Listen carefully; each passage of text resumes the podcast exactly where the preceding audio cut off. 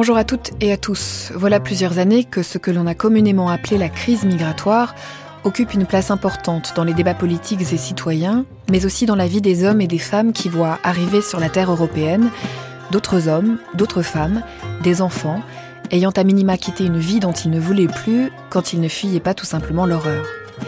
Toutes les émissions de la chaîne ont été attentives, chacune à leur manière, à ces mouvements de population et se sont faites l'écho des drames, des questions et des situations nouvelles auxquelles ils donnaient lieu. Journalistes et producteurs l'ont notamment fait à l'occasion de trois journées spéciales, dont cette grande traversée reprend l'un des titres, Sur les routes de l'exil. Toute cette semaine, nous vous proposons d'entendre de nouveau tout ou partie de ces heures de radio majoritairement produites dans l'année écoulée. Notre idée est d'une part de partager outils et matières à compréhension pour un des chantiers majeurs du monde contemporain, d'autre part de tendre une oreille réflexive au traitement médiatique que nous avons fait de ces questions-là. Ces émissions ont été choisies selon cinq thématiques. Ce matin, la conscience de la fin d'un monde, du moins de ses limites, et l'ouverture sur un nouveau.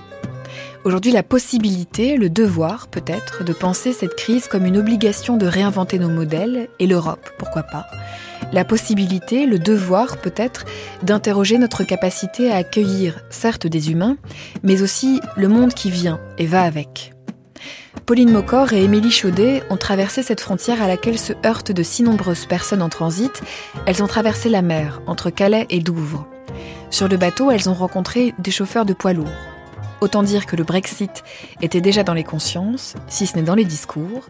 Ce documentaire a été diffusé dans Les Pieds sur Terre de Sonia Kronlund le 11 mars dernier.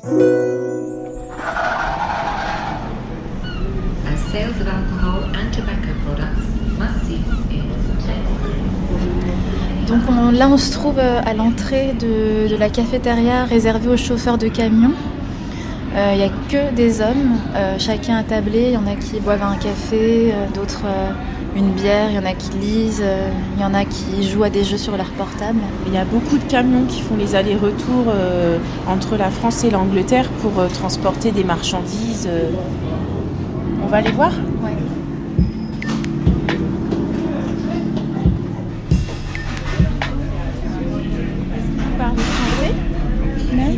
English? English, You're a driver? Yes. What's your name? Comment vous appelez? Mr. Sargent. Est-ce que vous pourriez nous décrire les contrôles qui sont mis en place euh, avant de monter sur le ferry? Uh, Yes, you've got um, controls. You know, check, check, slowly, slowly. Ça peut prendre jusqu'à 2-3 heures euh, pour euh, faire contrôler son, son camion. You've got the dog, dog sniffing around the truck. Uh, Il y a des chiens qui reniflent ce qu'il y a euh, aux, aux alentours, à l'intérieur, qu'ils passent très lentement dans une sorte de tunnel à rayon X. 18 months ago, I got some. I got three people in my truck. What they do is they go, they get on the, the back of the truck, you know, the two pieces? C'est déjà arrivé il y a un an que euh, trois migrants se soient introduits dans le camion par le toit. I was in the train system. The dogs were there. Uh, I knew they were inside, so I pulled across. Quand il les a découverts, en fait, il était dans une zone de sécurité. En fait, il était déjà près des, des, gardes avec leurs chiens et du coup, il a ouvert la porte. Et ce sont les gardes qui ont pris en charge euh, ces migrants euh, qu'il a découverts. I would not open the door il n'aurait jamais ouvert sa porte en plein milieu d'une route déserte euh, parce que euh, bon, il y a 20 ans, euh, c'était pas un problème de découvrir ces migrants. On leur disait bon les gars, vous descendez du camion et ils descendaient. Maintenant, il y a un vrai danger de se faire menacer. Est-ce que vous avez déjà eu envie d'aider les migrants, de les cacher, de les aider à traverser? There's too many now, isn't there? Like, you know, you can't help everybody. So my job is to collect goods in Europe and bring back to England. Il y en a beaucoup trop maintenant à aider, c'est plus possible. Euh, moi, mon job maintenant, c'est de ramener des marchandises en Angleterre et d'en ramener en France. Et euh, voilà, on ne peut pas prendre le risque d'aider ces gens. L'Angleterre est un petit pays et on ne peut pas accueillir tout le monde. Maintenant, il va falloir fermer les frontières. French should deal with the problem as they come into France, not when they're leaving France. C'est à la France de, réguler sa propre immigration, en fait, euh, de régler les choses en interne et de ne pas euh, nous mêler, en fait, euh, nous les Anglais, à ça. We've got Brussels telling us what to do. You know, you must take so many refugees. We make our own laws again. If we're not in Europe, we make our own laws. We decide what who comes into the country. Lui, and il, what il est plutôt pour une sortie de la Grande-Bretagne de l'Union européenne pour que Bruxelles arrête de dicter ses propres lois et qu'enfin euh, le Royaume-Uni et euh, la Grande-Bretagne euh, redéfinissent leur propre législation.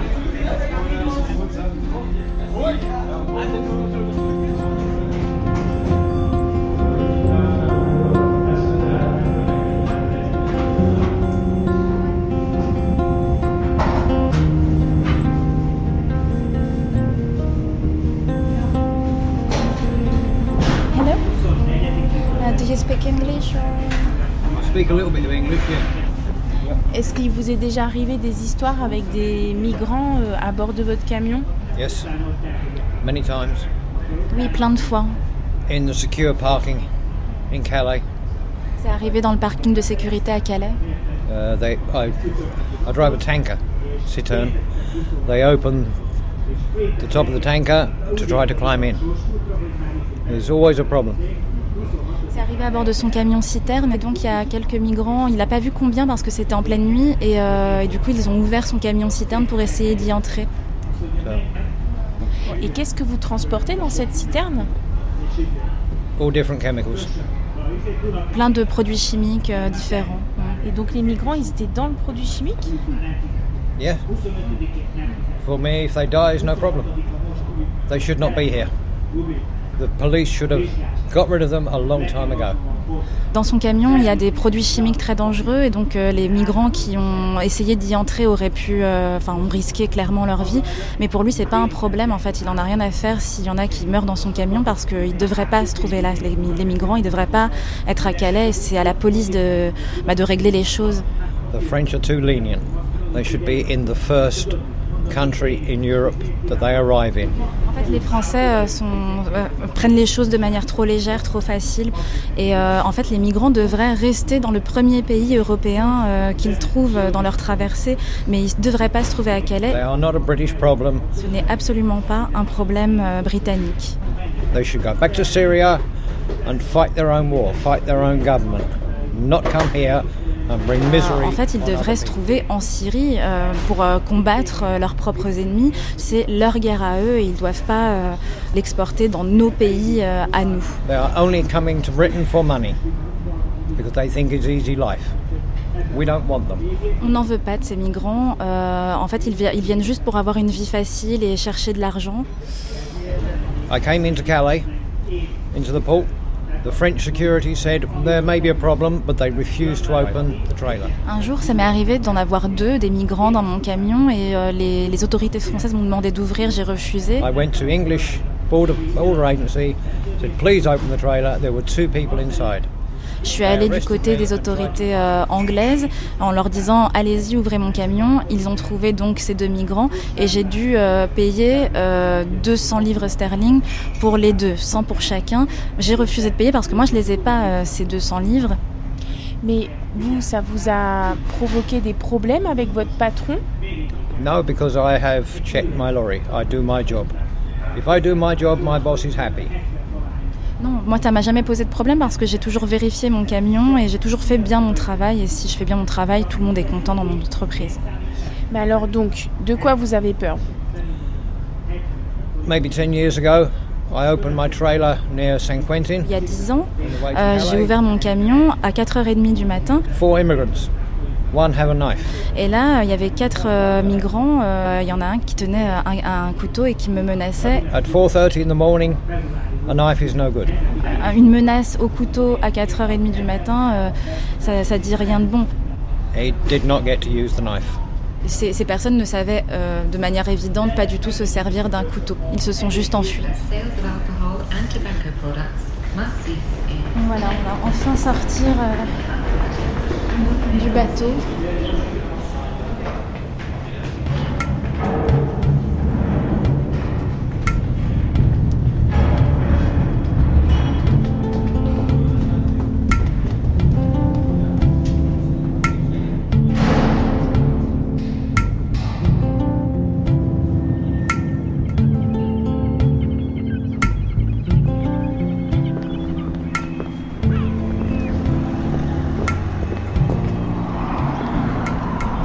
Donc là, on est sur le front de mer, donc il y a une enfilade de bâtiments euh, qui doivent dater du début du XXe siècle. Très charmant, très coquet, avec une population euh, pratiquement euh, toute à la retraite qui vient profiter du soleil. C'est le Dover Express. Ouais.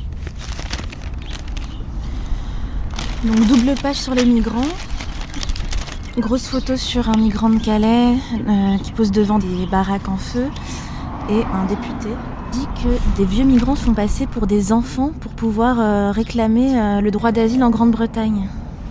Du coup, le Daily Express il propose que les lecteurs appellent pour répondre à la question Are too many migrants flooding into Europe?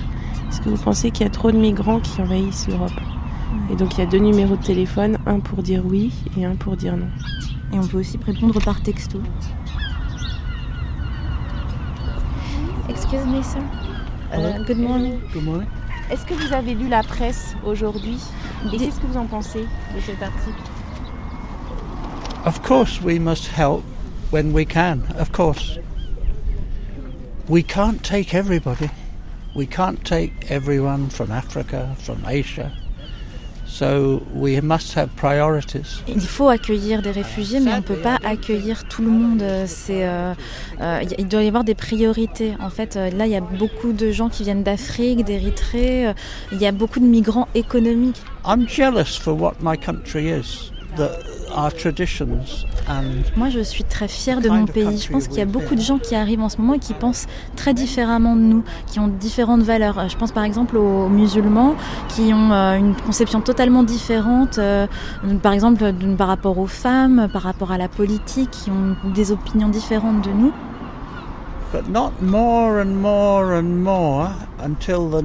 Et c'est un peu dommage de, de- de les voir arriver en nombre.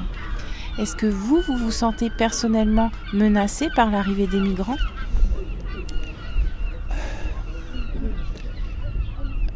No, my wife is African. Uh, I know migrants. Ma, ma femme est africaine, je connais moi-même des migrants. I welcome them. I go to church. If I see new people in my church, I always talk to them. I welcome them. Euh, je vais à l'église le dimanche et si je vois de- des personnes que je connais pas dans mon église, euh, bien sûr que je vais les accueillir. But the problem is the number, the quantity. This, this is the problem. Le problème aujourd'hui, c'est le nombre. Et en Europe, il n'y a pas de politique pour régler ça. Et je pense qu'aujourd'hui, ce qui nous fait le plus peur, c'est ce nombre de migrants. C'est pas tellement ce référendum euh, en Grande-Bretagne, est-ce qu'on doit sortir ou non de l'Union européenne. C'est pas la menace majeure.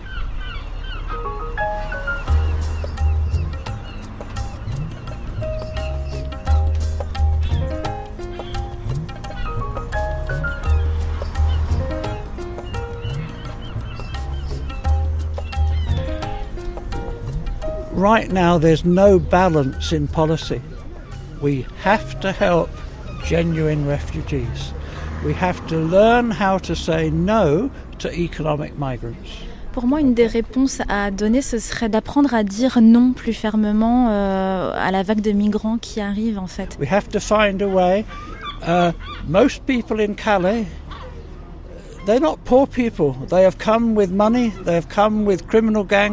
Les réfugiés authentiques, d'accord, mais les migrants économiques, non, c'est pas possible. Là, il y a pas mal d'organisations mafieuses euh, qui viennent avec de l'argent parce qu'ils ont de l'argent. S'ils en avaient pas, ils pourraient pas faire le voyage euh, jusqu'en Angleterre. So we get, must get hard headed and say, you know, we don't need people who are throwing stones and attacking police and knocking down walls.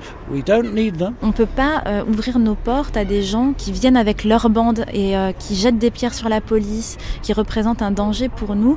Mon pays et, et leur pays doivent ensemble trouver une solution. Est-ce que l'arrivée en nombre de ces personnes migrantes a une conséquence sur votre vie à vous, sur votre quotidien? Small consequences, but they are there. Um, when I go to my library and I sit, I want to read, but there's people making lots of noise. I ask them politely, can you be quieter? This is a library.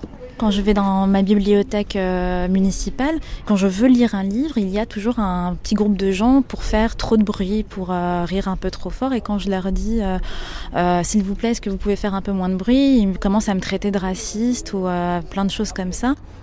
They're not used to all the customs here. Donc voilà, en fait, ce sont des gens qui n'ont pas les mêmes euh, coutumes que nous, qui, euh, qui réagissent pas comme nous, qui savent pas comment se comporter dans des endroits publics. Est-ce que vous pourriez nous dire comment vous avez vu la ville changer? Dover has become a place where the right and the left. Douvres, c'est devenu une ville où euh, la gauche et la droite peuvent se rencontrer. Ce fut le cas il y a, il y a un mois où euh, il y a eu d'un côté les gens qui ne veulent pas des migrants et d'un autre côté les autres qui disaient euh, bienvenue aux migrants et qui se sont retrouvés pour s'affronter. Et c'est pas ça Douvres. Douvres, c'est une ville calme, c'est une ville tranquille. So it's like Dover's becoming a centre where two sides of the argument. Et, euh, et depuis euh, quelques temps, bah, c'est devenu le centre névralgique de toutes les tensions. There was some fighting. Several important roads have to be shut. C'était quand même très agité. euh, Il y, a eu, il y avait beaucoup de policiers et puis il y a eu beaucoup de routes qui ont dû être fermées. Euh, Donc ça a vraiment euh, nuit euh, au commerce et à la vie courante dans la ville. Après, il y a eu des dommages, il y a eu de la casse, mais j'en sais pas beaucoup plus sur cette casse. Thank you so much. Okay, thank you. I don't know how I will, Nous avions rendez-vous avec Ben Bano euh, de l'association Seeking Sanctuary Bonjour. dans une auberge de Deal au nord de Douvres. Son association récolte des couvertures, des vivres du côté anglais et lui régulièrement il les apporte à Calais dans les camps de réfugiés. Est-ce que vous, euh, vous avez des contacts aussi avec des migrants qui arrivent ici euh, en Angleterre, qui viennent d'arriver Euh, C'est-à-dire que normalement, les migrants qui arrivent en Angleterre, ils demandent la- l'asile. Et malheureusement, ils sont souvent mis dans les centres de rétention en attendant le résultat de leur appel. Ou ils vont dans les communautés où ils sont un peu accueillis, mettons à Londres, où il y a comme des Somaliens, les Afghans et les Iraniens. Et il reste très peu à Douvres. Il reste très peu à Douvres. Les gens de Douvres ont l'impression qu'il y a trop de migrants de Douvres, mais c'est une impression formée par les médias, par les partis de l'extrême droite. Bon, la réalité est très très différente. Il y a peut-être 20 ou 30 chaque semaine. S'ils arrivent à Douvres, ils arrivent par les moyens illégitimes. Donc ils montent dans les camions, etc. Forcément, quelqu'un qui arrive d'une façon un peu illégitime de Calais va pas trop parler à Douvres. Il va prendre le prochain train ou le prochain bus pour, pour Londres et euh, préfère être euh, avec leur propre communauté ou de faire euh, la demande d'asile.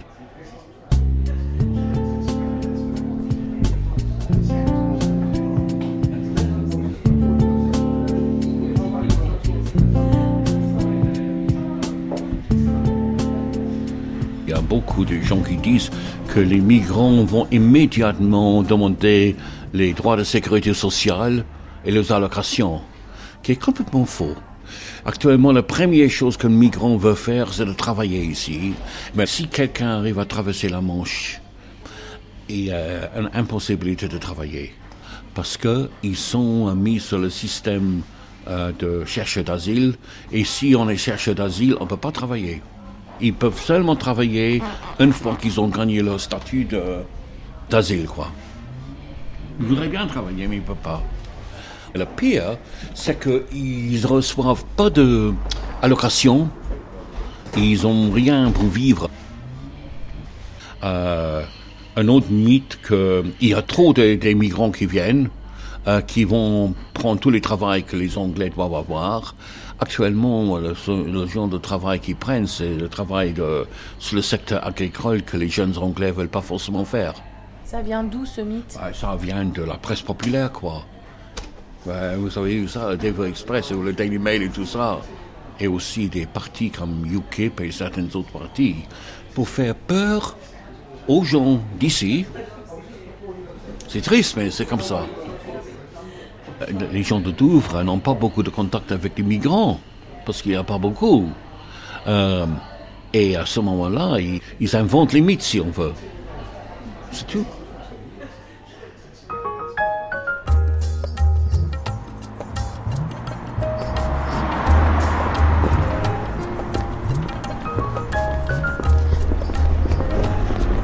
Alors là, on arrive devant un kebab, le Dover Kebab. Pizza House. Il n'y a personne encore, c'est le début de la soirée. Il y a trois hommes qui sont en train de s'affairer euh, devant la viande.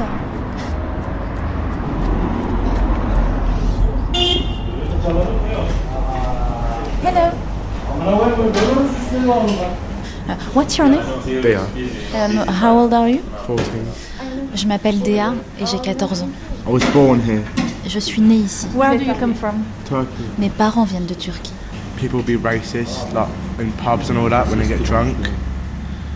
And like they throw stuff at you, be racist.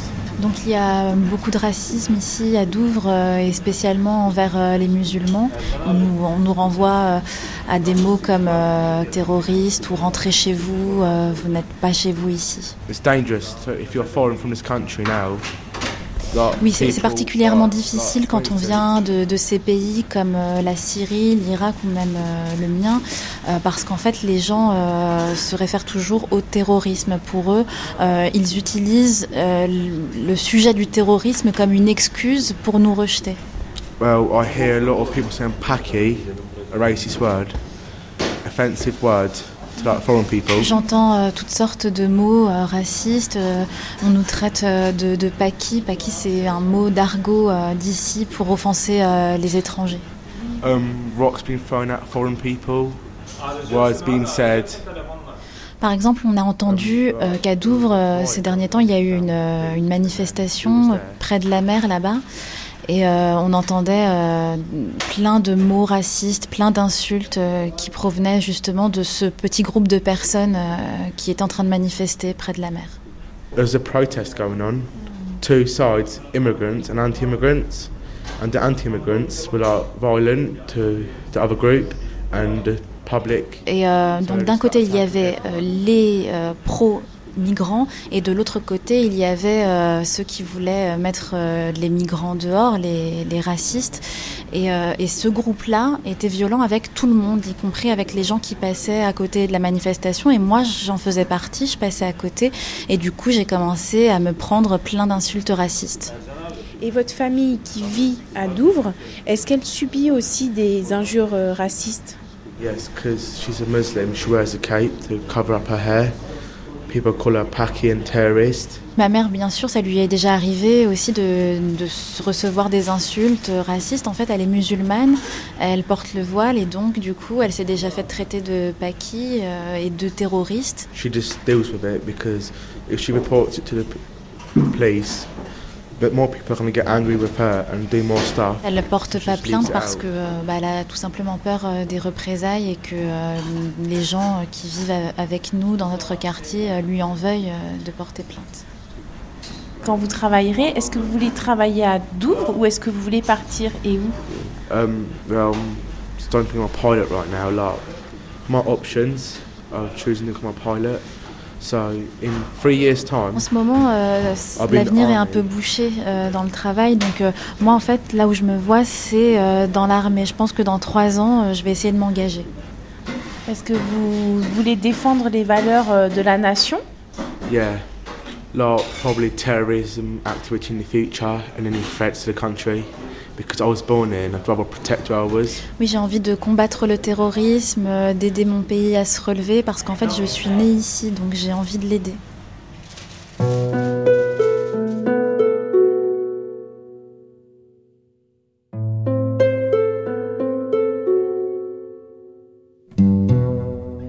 Toujours dans l'idée de penser les limites d'un monde ou des modèles existants, le 12 février dernier, Florian Delorme consacrait un numéro de Culture Monde à la politique de l'accueil menée par l'Allemagne et posait la question de la fin du Willkommen.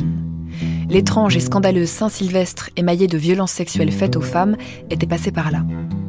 Autour de la table étaient réunis Anne-Marie Le Gloanec, spécialiste de la politique étrangère allemande et européenne, Anne Dumazy, spécialiste de l'immigration en Allemagne et des diasporas allemandes, et Marc Semo, grand reporter au Monde.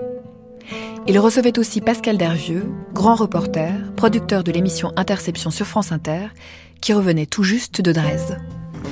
Ah, la radio française, bon bah alors ça va. Vous ne faites pas partie de cette presse à bobard. Dites-moi, qu'est-ce que vous avez écrit sur votre pancarte là?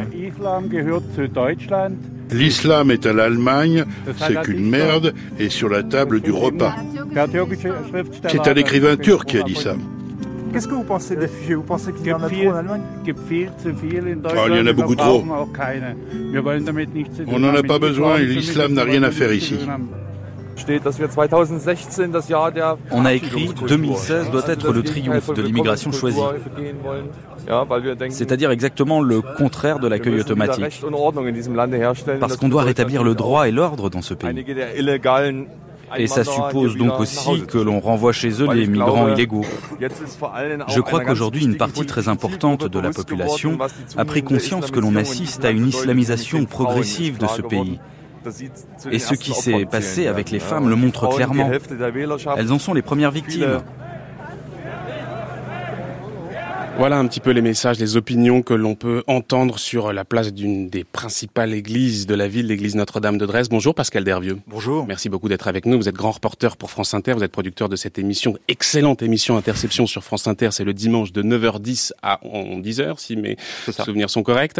Euh, vous vous êtes rendu, Pascal Dervieux, à Dresde, donc la ville à l'est du pays où est né euh, ce mouvement anti-immigration euh, islamique, Pegida. On va essayer de mieux comprendre de quoi de qui est fait ce mouvement, qui sont ses partisans, quel est leur projet politique finalement, mais vous avez également rencontré, on va le voir, toutes ces personnes qui, malgré le choc de la nuit de la Saint-Sylvestre que j'évoquais, eh bien, continuent de venir en aide aux réfugiés. Votre reportage, votre documentaire s'ouvre euh, dans une paroisse luthérienne dont les membres viennent justement en aide aux réfugiés. Vous y croisez un réfugié afghan, Waïd Amen, qui a fui son pays pour échapper euh, aux menaces de mort euh, des talibans. Il vous dit qu'il est heureux, bien sûr, euh, d'avoir pu venir en Allemagne, que c'est une chance, que les Allemands sont extrêmement gentils, mais il vous dit aussi qu'il sent très clairement que l'état d'esprit a changé justement depuis les événements de Cologne. Dans toutes les têtes, il y a finalement un réel basculement. Pascal Derrieux. Oui, et il n'est pas le seul à nous le dire. Alors, ce discours sur la générosité des Allemands, on le trouve dans la bouche de tous les, vraiment tous les réfugiés que l'on peut croiser euh, en Allemagne. Alors, dans des structures d'accueil notamment, mais y compris dans la rue. On, s'est adressé à des, des, groupes de jeunes réfugiés afghans, par exemple, que l'on croisait dans la rue, parce qu'il se trouve que, voilà, euh, physiquement, ils sont un peu identifiables. Et tous, tous louent absolument la générosité de l'Allemagne.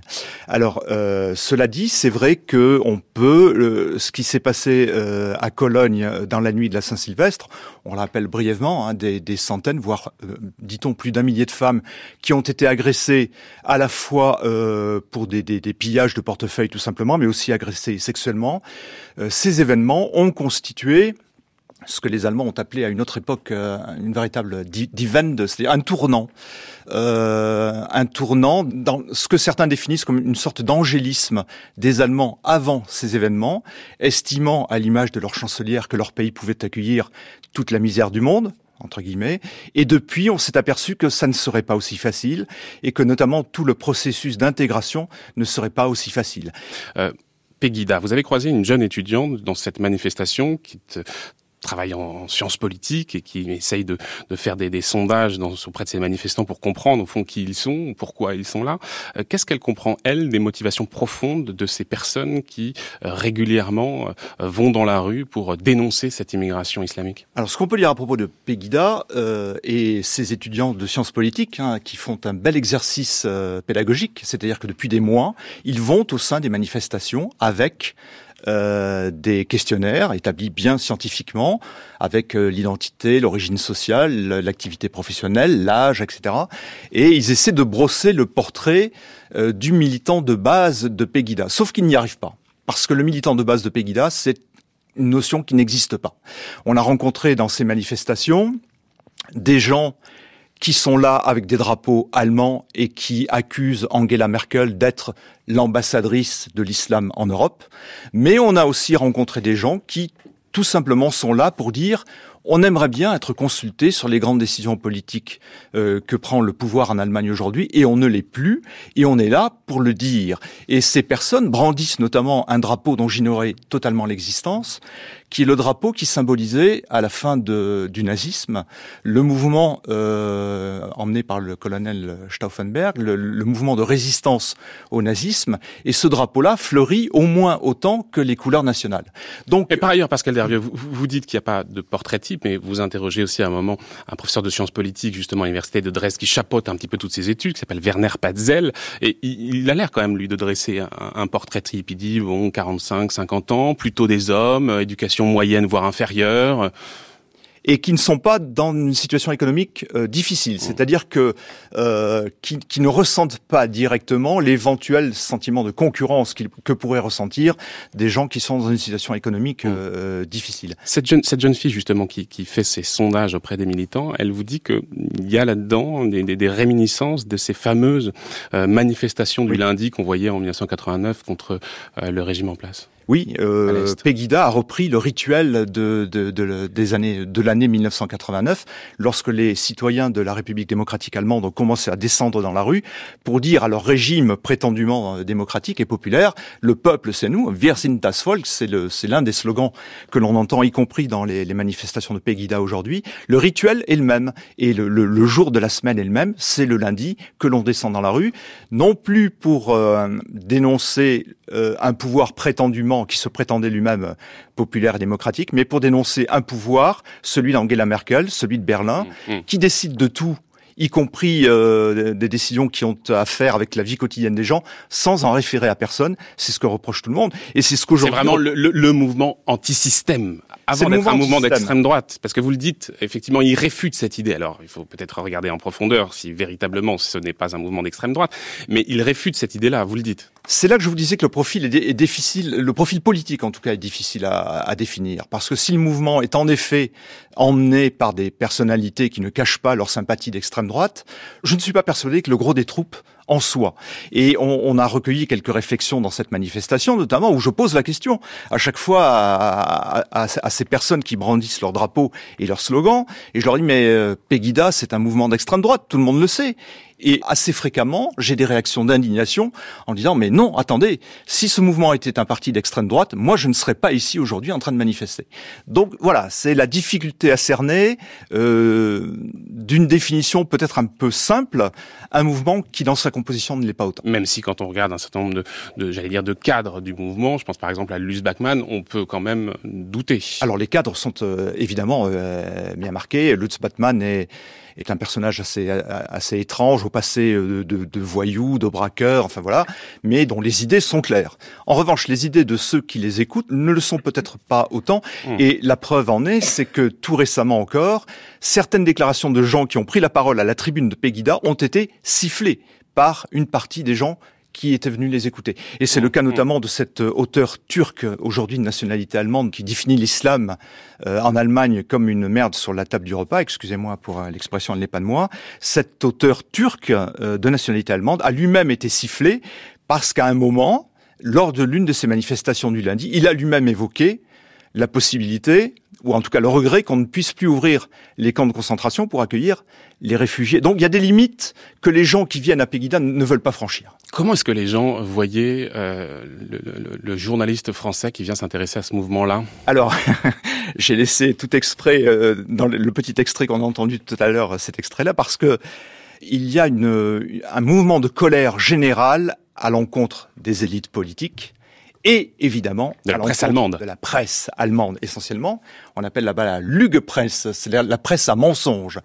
Et euh, quand on se présentait nous-mêmes avec le micro de, de, Radio France, non identifié, on sentait que les gens n'étaient pas du tout prêts à nous, à, à, nous parler. Quand on disait nous sommes journalistes français, hein, c'est ce que disait le, le, le vieux monsieur que j'ai abordé tout à l'heure. Il dit ah alors si vous êtes français, on peut vous parler parce que vous, vous n'êtes pas, vous ne faites pas partie de, de cette presse à. Et, et parce qu'en France, il y a Marine Le Pen. Et parce qu'en France, il y a Marine Le Pen, c'est un autre élément de, de, de qui, qui, attire la sympathie lorsqu'on se présente comme français. Élément peut-être un peu d'étonnement aussi, c'est qu'il y a relativement peu de contre-manifestations. Il y en a bien sûr, mais elles sont assez modestes. Alors le jour où j'y étais, en tout cas, il n'y en avait pas. En revanche, il y a des contre-manifestations qui sont beaucoup plus nombreuses, qui aujourd'hui, du fait de, la volonté de la police et des autorités locales, se trouvent euh, plus éloignées géographiquement de la manifestation de Pegida elle-même, mais il y en a évidemment. Alors éloignons-nous justement de cette manifestation. Allons du côté de ce quartier cosmopolite de Dresde. Vous êtes accompagné de Faten. Vous allez manger dans dans un restaurant algérien ou manger un couscous et puis un jeune kabyle, oui. Un jeune kabyle. Le patron se joint à vous.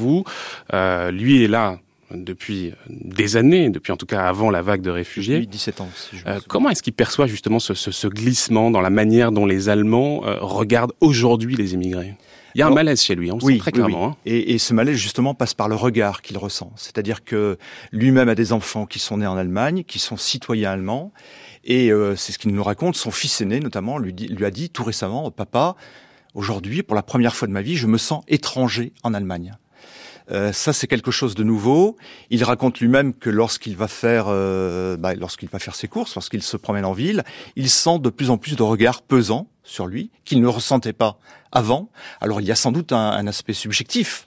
Ça ne veut pas dire que tous les Allemands qu'il croise euh, euh, portent sur lui un regard, euh, un regard hostile. En revanche, lui le ressent et ses enfants le ressentent. Et est-ce qu'ils envisagent de quitter l'Allemagne? Alors c'est bien sûr la question que je lui ai posée. Il est installé en Allemagne depuis depuis une grosse quinzaine d'années. Euh, il l'envisagerait éventuellement à titre personnel, sauf que, et ça c'est ce qu'il dit, euh, l'avenir de ses enfants dépend aussi, l'avenir de ses enfants visiblement, il est en Allemagne. Et il est encore en Allemagne. Mmh. N'est pas encore venu le moment où ces étrangers installés depuis longtemps songent véritablement à quitter le pays. On n'en est pas là, loin de là. Alors Pascal Dervieux, vous êtes aussi rendu euh, sur le site de la Croix-Rouge allemande qui gère le, le, centre de regroupement de la Saxe, qui est un lander qui accueille 70 000 réfugiés, donc ce qui est plutôt pas énorme si on, regarde des, autres lenders. Euh, son porte-parole Kai Kranich vous accueille sur place. Vous nous expliquez un peu comment le site est organisé? Alors euh, là on est euh, puisqu'on prend euh, toujours des références européennes et voire françaises et, les références françaises quand vous êtes un journaliste français en Allemagne vous vous les prenez dans la figure assez régulièrement. Là c'est pas la zone de Calais, on n'est pas dans la jungle, on est sur le, un, site industriel, une ancienne usine qui est organisée à l'allemande, c'est-à-dire que tout est tout est organisé parfaitement, les lieux de repas, les lieux de sommeil, les lieux de vie commune, etc. Donc il y a à peu près le jour où nous y sommes allés, il y avait euh, environ 7000 personnes sur place. On ne les voit pas beaucoup. Euh, Elles sont cachées, disons-le. Il y a des bâches qui cachent le centre. Alors, il y a des bâches qui cachent le centre. Alors, ce que nous explique, c'est que les bâches cachent le centre pour éviter euh, que des gens viennent derrière pour regarder un petit peu comme dans un zoo, ce qui est une réalité parce que ça s'est passé un petit peu comme ça.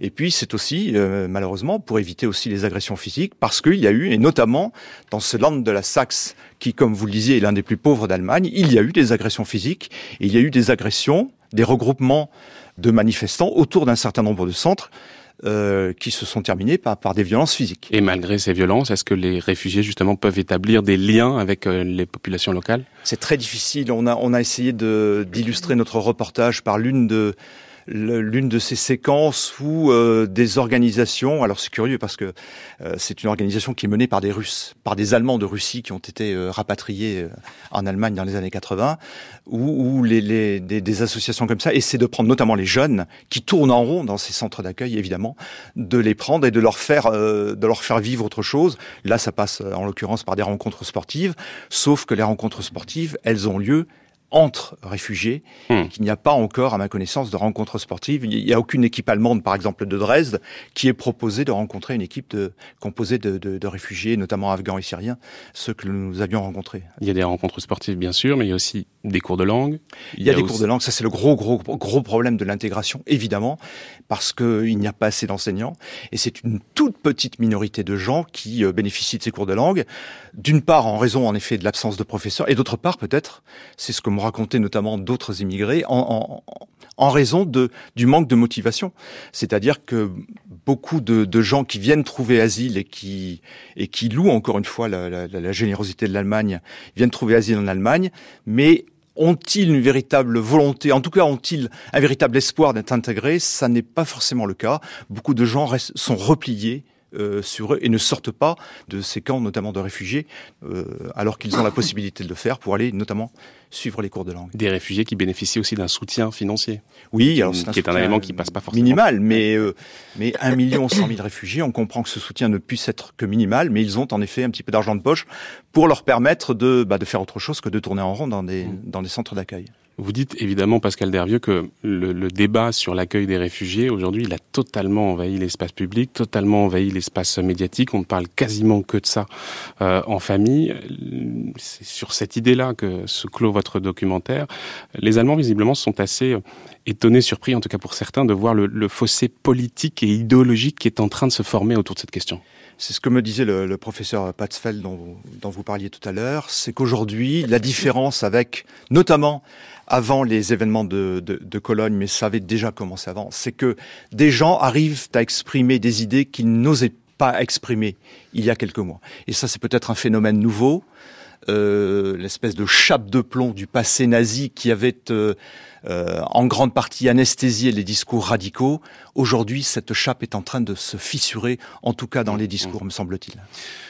Réaction ici en plateau avec nos invités Anne-Marie Le Gloanec, Anne Dumazy, Marc Semo. Anne-Marie Le Le fait que le débat euh, envahit absolument tout le domaine public et le domaine privé, c'est absolument évident. Les nouvelles tous les jours, les, débats en famille, euh, c'est incroyable. Ce que je voudrais souligner quand même, c'est que euh, il y avait un certain nombre de questions qui se posaient déjà avant Cologne. Certains, certaines posaient des questions, mais on leur faisait comprendre qu'il fallait mieux pas les poser. Moi-même, je me suis entendu dire euh, votre article soyez pas trop critique à l'égard des réfugiés. Attention, il y a des, des, des limites. Euh, enfin, je veux dire, j'écrivais un article sur les frontières. Euh, il y a des limites à, à, respecter. Donc, une autocensure, une volonté, disons, d'écarter les problèmes. Alors que les problèmes étaient évidents. Euh, ils étaient évidents, en particulier à l'été, à l'automne, dans la mesure où il y avait un déséquilibre démographique au, au bénéfice des, des hommes qui, si j'ai bien compris, euh, maintenant c'est inversé, ce sont plutôt des femmes et des enfants qui viennent. Et bien évidemment, on pouvait se poser la question euh, du choc des, des relations entre hommes et femmes.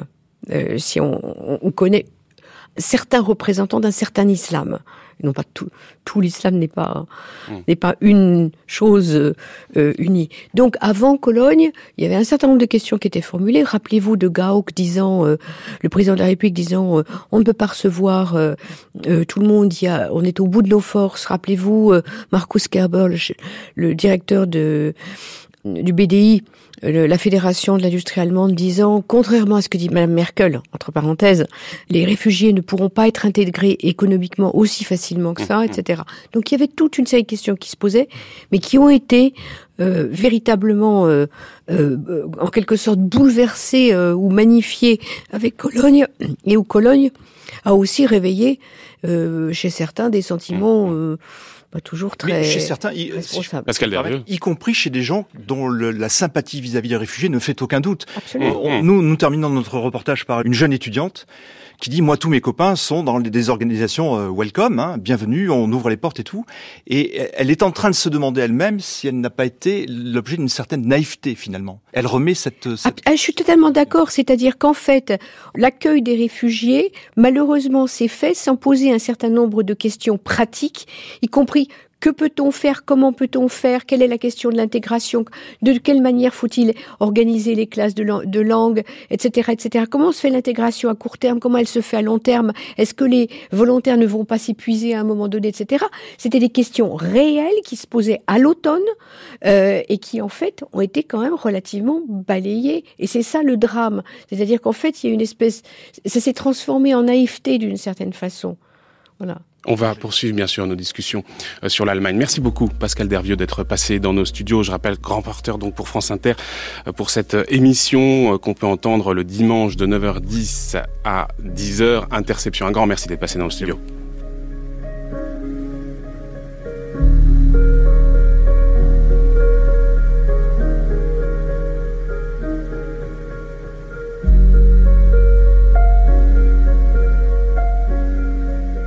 Sur les routes de l'exil, France Culture.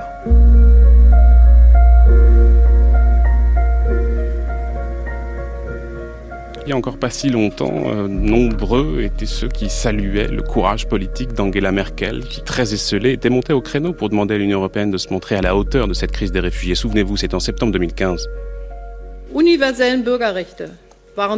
Les droits civils universels ont été jusqu'à présent étroitement liés à l'Europe et à son histoire, en tant que principe fondateur de l'Union européenne. Si l'Europe échoue sur la crise des réfugiés, ce lien avec les droits civils universels sera cassé, il sera détruit, et ce ne sera pas l'Europe que nous nous représentons. Ce ne sera plus l'Europe dont nous devons toujours aujourd'hui développer le mythe fondateur. L'Europe dans son ensemble doit avancer. Les États doivent se partager la responsabilité des réfugiés demandeurs d'asile. L'Allemagne est un pays fort. L'angle sous lequel nous devons aborder la question est nous avons accompli déjà tant de choses que nous y arriverons. Nous allons y arriver, disait Angela Merkel en septembre dernier, alors qu'au début de la crise, l'opinion allemande soutenait la politique d'accueil menée par Angela Merkel. Elle semble désormais s'être retournée. 1,1 million de demandeurs d'asile plus tard, une majorité d'Allemands exige un changement de cap en matière d'immigration, je le disais tout à l'heure.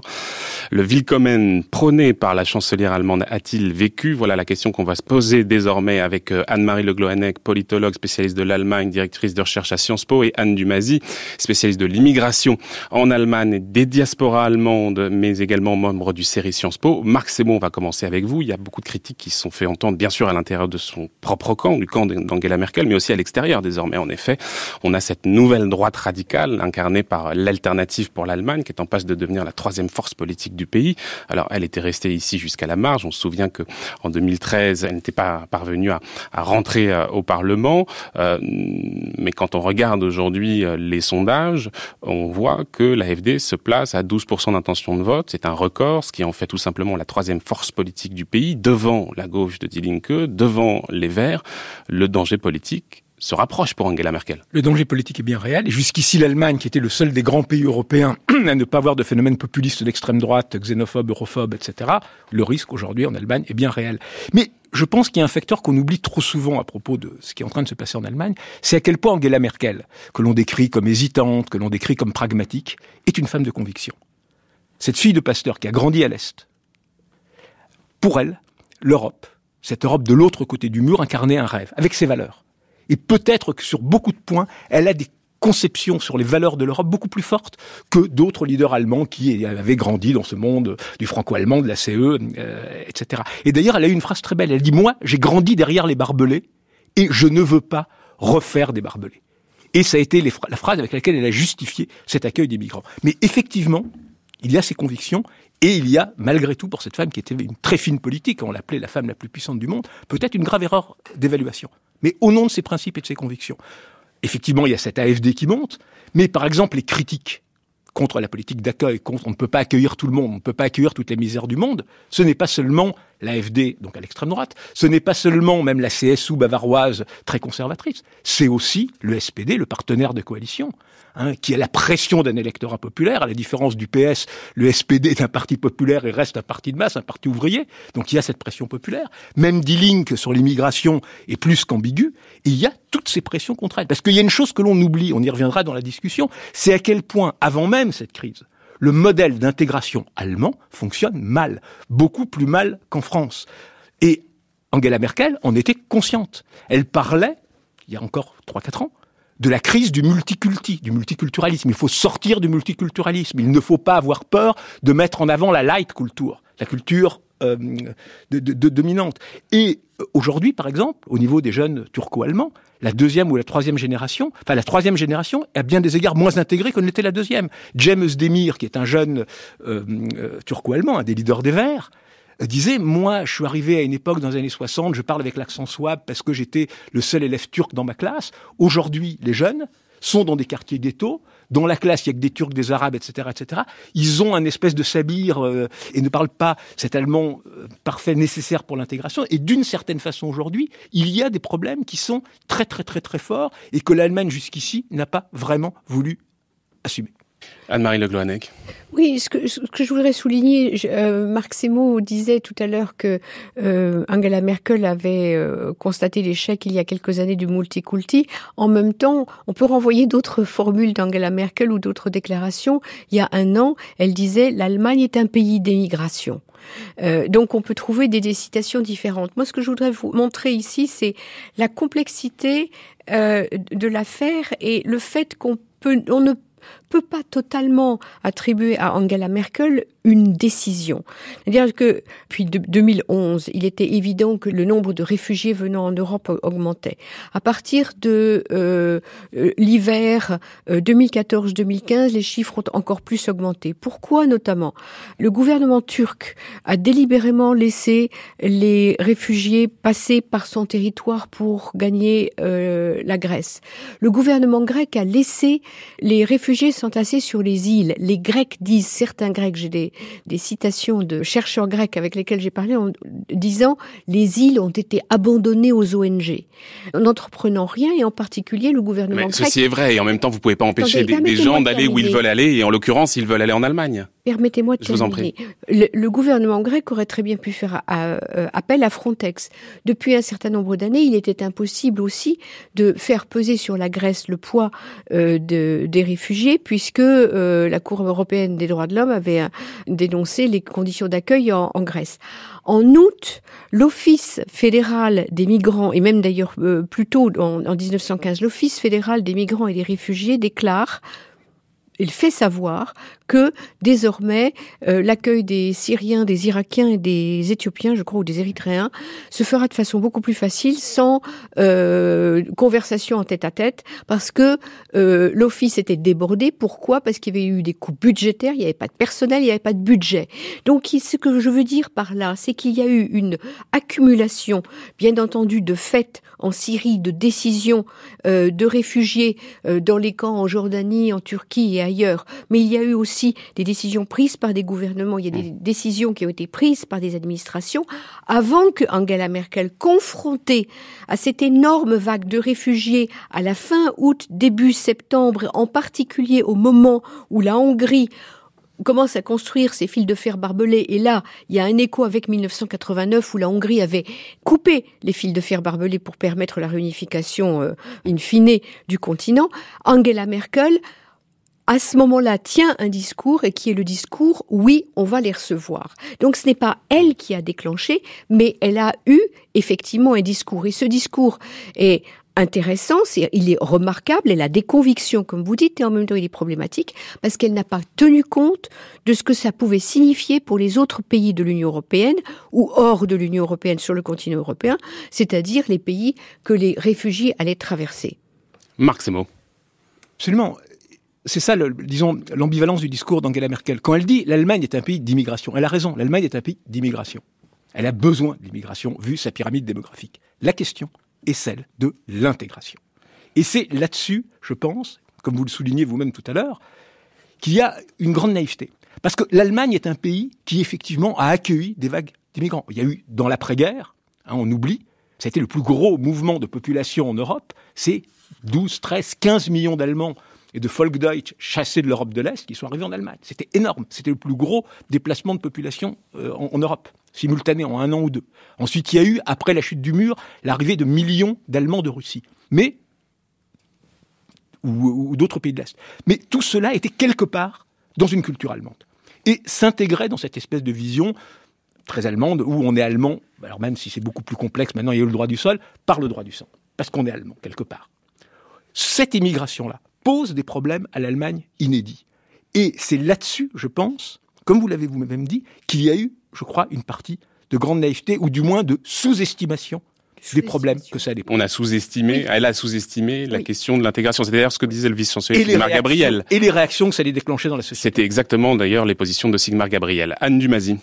Et elle a sous-estimé euh, les réactions des autres pays euh, de l'Union européenne qui ne voulaient pas participer à cette politique de générosité. C'est ce que j'aimerais bien revenir à, au reportage de Dresde. Vous en. Euh, Moi-même, j'ai travaillé à Dresde comme attaché de coopération scientifique et je connais assez bien la ville. Ce qui est étonnant, euh, Dresde n'a que 5% des réfugiés. Parce que les pays de l'Est ont seulement entre 2 et 5%. Dresde a le plus grand paquet, si vous voulez, mais par rapport à la Rhénanie du Nord-Westphalie qui accueille 21% ou à côté euh, de la Bavière qui accueille 15%, c'est vraiment très peu. Et c'est juste la Pegida qui euh, s'installe à Dresde et hmm. qui a du succès à Dresde. C'est ça ce qui est étonnant. Marc, c'est moi. Juste un point là-dessus, justement. Ce qui est significatif, c'est que Pegida n'existe que dans les ex-Länder de l'Est. Dresde, notamment, hmm. Leipzig un peu. Et d'une certaine façon, cette Allemagne-là réagit face à l'immigration exactement comme la Pologne, la Slovaquie, la Tchéquie. C'est-à-dire ce sont des pays des ex-sociétés communistes qui n'étaient absolument pas habitués à la diversité, au multiculturalisme. C'est des sociétés que les tragédies de l'histoire avaient rendues totalement homogènes et qui ont toutes, de manière plus ou moins différente, des mmh, réactions de mmh. rejet.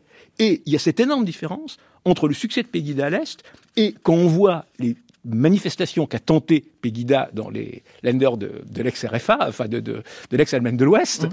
Ça, ça n'a jamais marché. Et à chaque fois, les contre-manifestations ont été beaucoup, beaucoup plus importantes que les manifestants. Anne Dumazy, on s'interroge sur euh, l'hospitalité allemande. Je voudrais qu'on parle un tout petit peu peut-être des réformes du droit d'asile. Euh, mmh. Fin janvier, la coalition s'est mise d'accord sur une deuxième réforme du droit d'asile. Il y avait eu un premier paquet qui avait été adopté en mois d'octobre.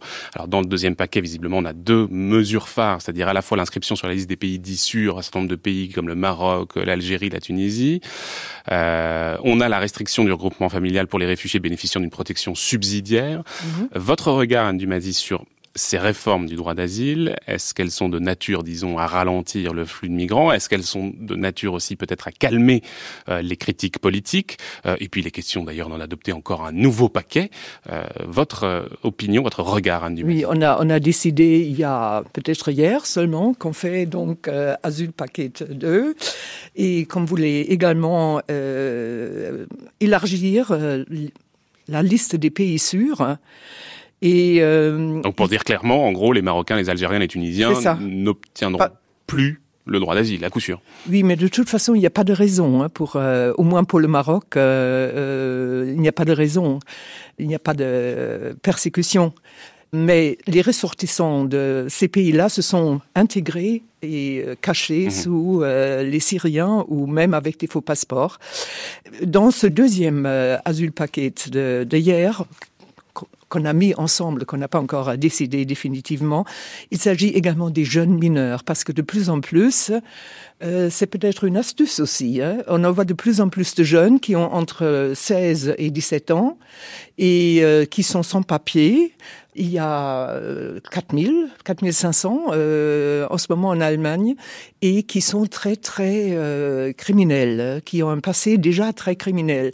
On ne sait pas exactement quel est leur âge parce qu'on n'a pas le droit de vérifier avec l'examen des eaux s'ils sont vraiment mineurs. Donc ils se disent mineurs et euh, c'est un certain danger parce que euh, parmi eux, ils, ils, étaient souvent à Cologne là. Oui et euh, ils n'ont rien à faire. Bon, tout à l'heure c'était dit, euh, les réfugiés ont très peu d'argent. Euh, ils sont logés, ils sont nourris, ils ont leur internet et tout cela. Ils ont quand même 143 euros par mois comme argent de poche. Et apparemment, ils voyagent librement pour qu'ils puissent voir les autres copains de la même nationalité. Marc Semo et puis ensuite Anne-Marie Le Marc Parce que c'est un des effets pervers de ces pays sûrs. C'est-à-dire, comme aujourd'hui, les autorités allemandes considèrent les Algériens, les Marocains, mm. etc., comme des gens des pays sûrs. Mm-hmm. Euh, le rapport qu'a fait la police de Cologne mm-hmm.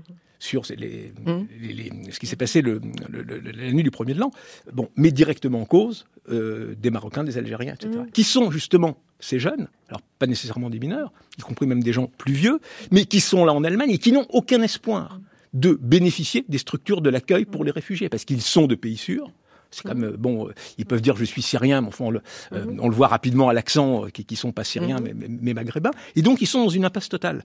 Leurs familles ont mis tous leurs espoirs sur eux pour qu'ils aillent euh, en, Occident, pour qu'ils arrivent en Allemagne, pour qu'ils puissent un jour les faire venir. Ils n'ont aucun espoir de s'intégrer. Ils n'ont pas d'argent de poche, ils n'ont pas les structures d'accueil, ils n'ont pas les cours de langue. Et c'est eux qui nourrissent énormément la délinquance. Et donc le risque, c'est que ces gens qu'on ne pourra pas expulser ou que l'Allemagne aura beaucoup de mal à expulser, de fait, de plus en plus deviennent un espèce de foyer de délinquance qui va encore accentuer le, rejet pour l'ensemble des réfugiés.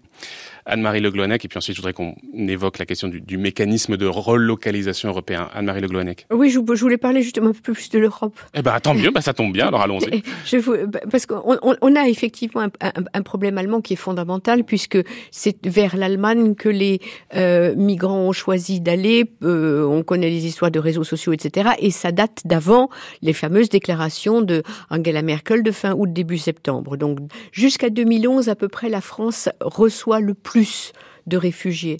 Et puis ensuite, les courbes s'inversent. C'est vers l'Allemagne que les réfugiés se, se, se, dirigent pour des raisons économiques, pour des raisons, euh, euh, je dirais, euh, financières, pour des raisons constitutionnelles, etc., etc. Tout ce que vous voulez. donc c'est un, effectivement, le problème est allemand et suédois, ne l'oublions pas. mais on a affaire à un, un problème européen. Et je voudrais souligner deux choses. La première, c'est qu'il y a une impossibilité théorique. Et ça, je veux le souligner, je tiens à le souligner une impossibilité théorique entre, d'un côté, le fait que les réfugiés ont le droit d'avoir des droits, comme le disait Anna Arendt, euh, euh, souligné par la Convention de, Genève, euh, puis par la Convention de New York, qui leur donne des droits, y compris le droit de passer des frontières illégalement. Et d'un autre côté, les États ont un certain nombre de fonctions, dont celle de protéger leur ordre et leurs frontières ce qui est bien clair. Et donc, que fait-on avec les deux? On a une espèce de contradiction fondamentale et d'aporie à laquelle nous sommes confrontés parce que nous avons des côtes euh, qui sont indéfendables et que nous sommes incapables de défendre. Nous n'avons pas de garde frontière européen. C'est pour ça que nous sommes en train, euh, je dirais de façon minable, bien que je sois euh, pro-atlantique, de façon minable en train d'avoir recours à une, mission de l'OTAN pour envoyer des bateaux en mer Égée et surveiller les frontières entre la Grèce et la Turquie. Nous Quel signe d'un échec patent de Frontex Mais c'est un échec. Frontex n'a jamais été conçu pour ça. Les gouvernements ont toujours tenu à leur souveraineté extraordinaire et ne veulent pas mettre de l'argent pour avoir des gardes frontières et pour avoir un dispositif qui serait garde frontières d'un côté et d'un autre côté, ben on va voir non seulement en Turquie devant lesquels euh, le, gouvernement duquel on se couche, mais euh, aller voir en Jordanie ou aller voir au Liban et prendre des réfugiés et les relocaliser. Et la relocalisation, elle ne peut pas être euh, considérable, elle ne peut être que relativement limitée parce qu'effectivement les moyens sont limités et qu'il y a une question non seulement de moyens mais il y a une question de temps. Elle est plus que limitée, elle est quasiment inexistante. Alors on se souvient évidemment de cet accord de septembre dernier où les États membres s'étaient mis d'accord sur ce principe de relocalisation de 160 000 mhm. réfugiés. Aujourd'hui on est à quoi? Même pas 1000 oui, exactement. Euh, de 200, enfin une centaine, quelle Pourquoi est-ce que l'Europe parviendrait à réussir ce qu'elle a échoué à faire jusqu'ici? Aucune raison. Euh, essayer de se remuer un peu et de, de, comprendre la catastrophe qui est en train de, de nous tomber sous le nez, qui n'est pas une catastrophe en la personne des réfugiés, mais qui est le fait que tous les États européens sont en train maintenant de se heurter les uns aux autres sur cette question-là. C'est-à-dire qu'en fait, l'Allemagne est en proie à toutes les critiques, les Européens de l'Est ont des, des positions euh, différentes des Européens du Nord, des Européens du Sud, on a fait porter aux Italiens et aux Grecs le poids de la défense de nos frontières, de même qu'on l'a fait porter euh, euh, aux, tyrans de, Libye ou aux, mini-tyrans euh, d'Ankara. On, a, on a joué un jeu qui était complètement faux, mais qui est en train de nous sauter à la figure en réveillant non seulement l'absence de solidarité, mais des conflits qui ne sont pas bien sûr des conflits guerriers, mais des conflits entre les pays européens. Marc Mais il y a un problème aussi qu'on oublie dans la relocalisation c'est le désir des migrants eux-mêmes. Euh, les migrants préfèrent aller en Allemagne, pays où l'économie marche, où ils ont de la famille, où il y a des structures d'accueil. En Suède, même si ça devient dans l'année l'autre de mmh. plus en plus difficile, il suffit de voir le peu les difficultés qu'ont eu les Français. Il y a l'intérêt des migrants, mais il y a aussi les impératifs et les contraintes des États, Marc. La, difficulté qu'ont eu les Français, parmi les nouveaux réfugiés arrivés, de trouver des gens qui étaient prêts à venir en France. Et qu'à la jungle de Calais dont on parle, sans arrêt, ce sont des migrants qui ne veulent absolument pas rester en France, qui font tout pour quitter la France pour aller en Grande-Bretagne. Sauf que si vous mettez en place de véritables politiques d'intégration, euh, on, a plusieurs fois essayé de proposer à beaucoup de migrants de Calais de, de, de, faire leur demande d'asile en France, ils ne veulent pas. Mmh. C'est un des problèmes. Sur cette euh, question de la relocalisation à l'échelle européenne. Euh, j'aurais préféré parler un peu encore de la Willkommenskultur un tout petit peu parce que l'Allemagne La liberté prime. Allez-y. Euh, est extrêmement généreuse euh, en pratique, peut-être pas en théorie, avec la double nationalité. Et même avec la nouvelle loi sur la euh, nationalité du 1er janvier 2000, où normalement les enfants doivent choisir. Euh, non, euh, les premiers ont choisi maintenant et euh, à 97%, ils gardent leur ancienne nationalité. Et là, je vois, donc c'est une générosité, vous avez droit à votre propre culture de la part de l'Allemagne, mais quel danger aussi le repli sur son, euh, sa propre identité et euh, avec euh, cela, même vers l'Europe, c'est peut-être une bonne chose, mais pour un État, les membres qui n'ont plus aucun attachement parce qu'ils se sentent beaucoup plus à l'aise dans leur propre communauté, c'est quand même un danger pour l'État. Hmm. Anne-Marie Le Gloinet, en guise de conclusion, on arrive presque au terme de l'émission. On a affaire à l'une des crises les plus graves de l'Union européenne et, du Moyen-Orient. On a une combinaison crise du Moyen-Orient qui est euh, épouvantable. Enfin, je veux dire, la, la, la, manière dont la Syrie sombre dans une dévastation totale et, et catastrophique, entraînant en partie l'Irak euh, avec elle, euh, voire la Turquie. La Turquie est loin d'être un pays stable comme euh, Erdogan voudrait le prétendre. Euh, d'un côté, on a une crise des réfugiés qui est en train de, de, de se heurter à, d'autres récriminations, par exemple liées à la crise de, euh, à la crise de l'euro, à l'austérité, etc., à toute une série de crises et où on a des fractures profondes au sein de l'Union européenne qui sont en train de, de se figer.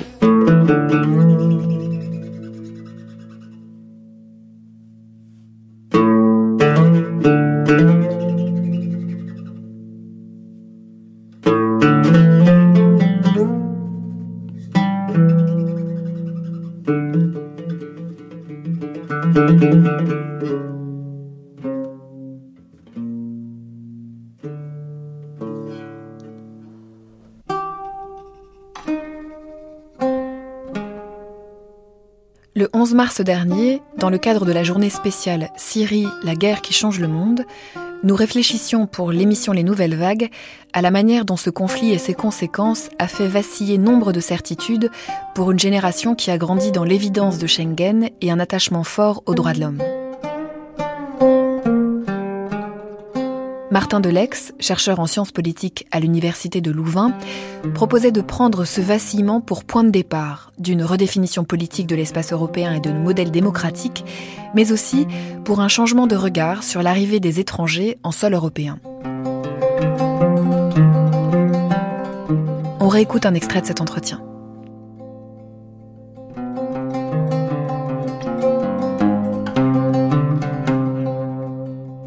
Pense qu'une une des choses qui est mise en lumière peut-être par le conflit syrien et qui est intéressante justement dans, sa relation avec l'Europe, mais c'est que elle révèle peut-être aussi l'étonnante proximité de la Syrie. C'est-à-dire que euh, pendant longtemps on a considéré, enfin on a pu considérer que c'était des conflits étrangers, mais je pense que elle dit quelque chose sur le projet européen. C'est-à-dire que ce qu'on voit euh, dans la façon dont le, le, conflit syrien résonne avec euh, l'actualité européenne, c'est que en réalité l'Europe n'est n'est pas vraiment un territoire fermé, défini, euh, bien clôturé, etc. Mais que l'Europe est constituée d'une série de nappes qui se superposent et qui sont jamais des nappes qui s'arrêtent en fait vraiment tout à fait à l'extrémité de l'Europe, une extrémité qui est d'ailleurs impossible à définir, mais que ces nappes tendent à englober des espaces qui sont plus larges que l'Europe. Et qu'en fait ces nappes, on pourrait dire qu'il y a une nappe euro-américaine, qu'il y a une nappe euro-orientale qui s'étendrait vers la Russie, mais aussi qu'il y a une nappe euro-arabe ou euro-méditerranéenne et que euh, cette nappe, elle englobe notamment la, la Syrie et qu'en fait l'Union européenne, notamment parce qu'elle est composée euh, de tout un ensemble d'États membres qui sont des anciennes puissances coloniales, dont l'héritage colonial est un héritage qui ne passe pas ou qui a du mal à passer, toutes ces, toutes ces nappes en quelque sorte sont toujours connecté d'une façon plus ou moins euh, directe avec le, le, projet européen et donc continue à faire retour sur le projet européen. Donc je pense que c'est une des raisons pour lesquelles ça résonne autant avec euh, avec notre actualité, c'est que ça fait partie bizarrement euh, de l'histoire européenne aussi, me semble-t-il. Est-ce que quand on fait l'hypothèse que l'un des appuis euh, qui vacille au moment où surgit cette violence-là il y a cinq ans et au moment où en effet euh, l'information allant et la violence grandissant, euh, ce serait ça qui serait remise en jeu, une sorte d'évidence européenne dans laquelle on aurait grandi, dont on aurait hérité, Martin Delex à mon avis, l'évidence européenne, enfin, dans un, si on remet dans une perspective historique euh, courte, hein, sur les quelques dernières années, mais l'évidence européenne, elle est quand même ébranlée à deux niveaux. Il y, a, il y a la crise grecque qui, dans un premier temps, va venir euh, remettre en cause le, simplement la question de la solidarité intra-européenne qui, qui quoi qu'on en dise, reste un des ciments quand même, devrait être un des ciments du projet européen. Puis la deuxième chose, c'est que la crise syrienne va effectivement remettre le projet européen en cause par ricochet en quelque sorte. Et euh, parce qu'il faut bien reconnaître que l'Union européenne, pendant pendant un long moment, a regardé avec angoisse et et euh, ce qui se déroulait en Syrie, mais sans considérer qu'il s'agissait là d'un problème dont elle avait à saisir vraiment. C'était plutôt une position attentiste. Euh, c'est à partir du moment où les réfugiés ont commencé à arriver en nombre important que l'Union européenne s'est préoccupée de, de ce qui s'y passait. Et, euh, et, là, par contre, effectivement, le, on est quand même face à une forme d'épreuve de vérité. C'est-à-dire que l'arrivée des, des migrants soumet le projet européen, oui, enfin, lui, lui pose des questions qu'elle a auxquelles elle a du mal à apporter des réponses pour l'instant. Et Voir qu'elle ne peut pas se poser sans ce, sans ce moment conflictuel et ce moment radical. Vous auriez jusqu'à dire que l'Europe, l'institution ou les institutions européenne euh, ne va pas elle-même ou ne vont pas elles-mêmes aller euh, se poser ces questions-là de souplesse, de, de redéfinition du projet européen, si elles ne se trouvent pas face à ce conflit ou, à euh, cette euh, marée humaine? Il, y avait quand même eu, enfin il me semble que, en tout cas dans le débat intellectuel, il y a eu des précédents. Il y a eu des précédents qui étaient beaucoup moins dramatiques, qui se faisaient peut-être moins dans l'urgence aussi, euh, mais il y a eu des débats sur cette question-là. Et à mon avis, un des grands précédents, c'est la campagne référendaire autour du traité de Maastricht en 92. Et là, dans le traité de Maastricht, il y a une innovation politique majeure, c'est la question de la citoyenneté européenne. La citoyenneté européenne, il y a quelque chose qui est quand même fascinant, en tout cas pour un, pour un théoricien du politique dans la citoyenneté européenne, c'est que on décide de faire quelque chose qui n'avait jamais été fait auparavant, de vraiment mener une espèce d'expérimentation politique, à savoir d'adjoindre à la citoyenneté nationale que, que tous les Européens conservent, mais de leur adjoindre une euh, citoyenneté supplémentaire qui est la citoyenneté européenne. Cette citoyenneté européenne, elle était intéressante parce qu'en fait elle permettait de rompre euh, le lien qui était normalement établi entre citoyenneté et nationalité. C'était l'idée qu'on pouvait avoir une citoyenneté qui dépendait d'une institution qui n'était pas l'État-nation. Et ça, c'était quand même particulièrement intéressant. Ça permettait de déconstruire un peu l'assimilation de la citoyenneté à la nationalité. Malheureusement, en fait, en, en 92, il y a eu pas mal de débats. Et puis finalement, on a décidé quand même d'indexer la citoyenneté européenne sur la nationalité. Quand on a fait ça, qu'est-ce qu'on a fait en réalité? Ça veut dire qu'on a certes permis à tous les citoyens de l'Union européenne, donc ce qu'on appelle les ressortissants communautaires, de circuler librement et de participer au débat public, etc., dans d'autres nations que les leurs, dans d'autres États-nations, ce qui était quand même un, un, progrès, une espèce de déconstruction partielle de la citoyenneté.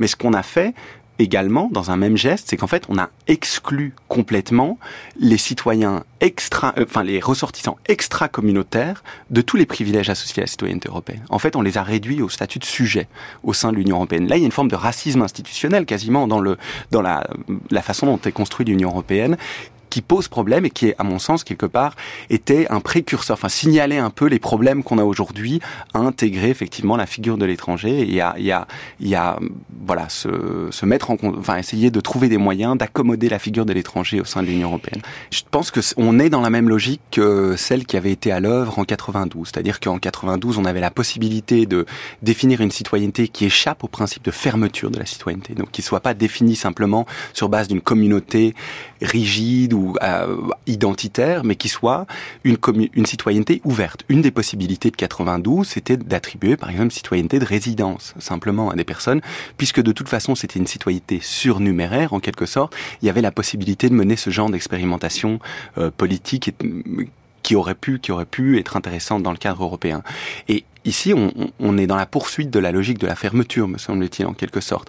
Ce qui est intéressant, peut-être en termes plus un peu conceptuels, c'est que euh, on est dans une, un basculement quand même par rapport à Schengen.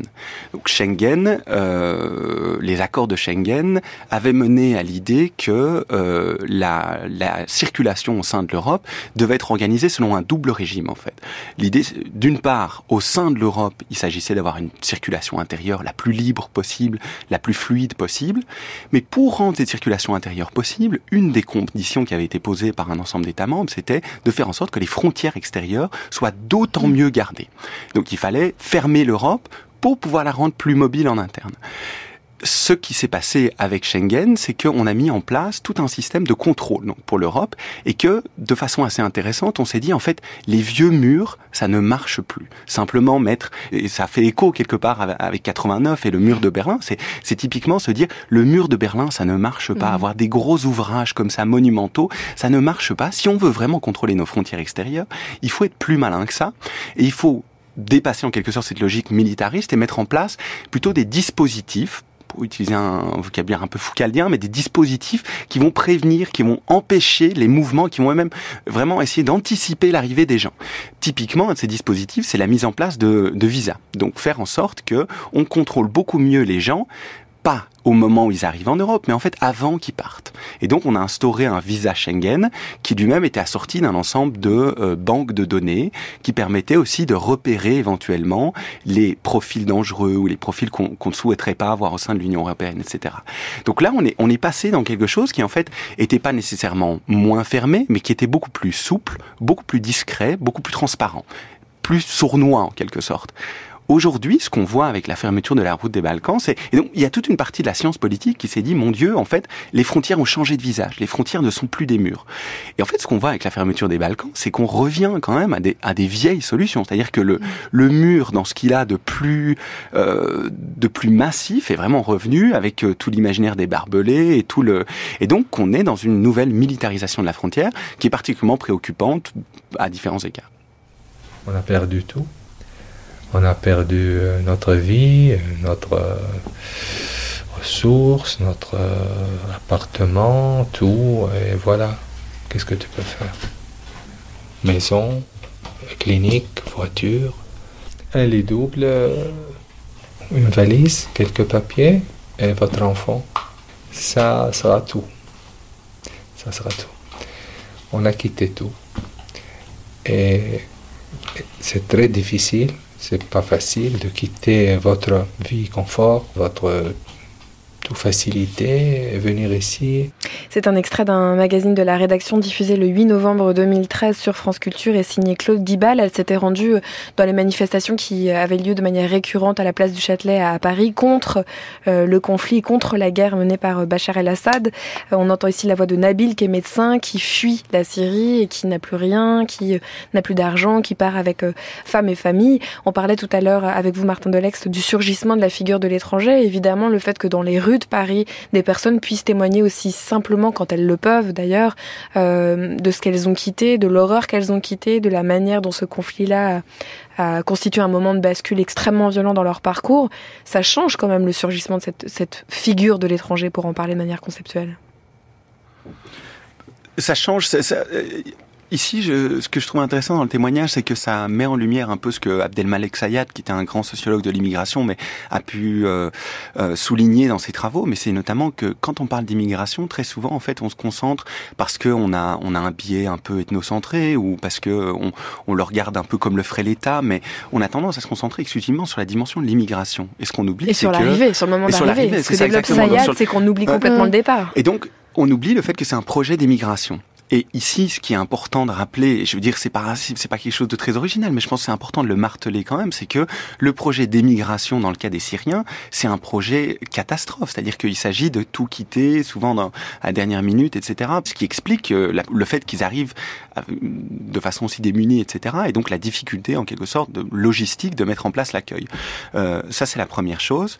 Euh, la deuxième chose, c'est effectivement que la, la violence qu'on entend à travers le témoignage est une violence qui est difficile à intégrer dans la politique ici telle qu'on la connaît, parce que la, la politique démocratique, la violence n'en est pas complètement absente, mais la violence y bascule rarement dans ses extrêmes. Et donc la violence euh, contribue en quelque sorte à la vie démocratique et même euh, une forme de, euh, de moteur de la vie démocratique. Euh, mais dans, ce, dans les formes extrêmes de la violence qu'on entend ici euh, en, en, Syrie, ce qu'on entend, c'est des gens qui, qui parlent d'une violence qui, qui ne peut plus nourrir la vie démocratique, qui ne peut plus être constitutive d'une communauté, et qui est vraiment l'idée même d'une déconstruction et des limites en quelque sorte de la politique. Et ça, c'est quelque chose euh, qui devrait faire réfléchir en quelque sorte sur la façon dont on peut accueillir. Ça veut dire qu'on ne sait pas la penser Ça veut dire qu'au moment où ces êtres, ces personnes qui, en effet, d'ailleurs, est-ce qu'on peut vraiment parler de projet d'émigration dans des cas aussi euh,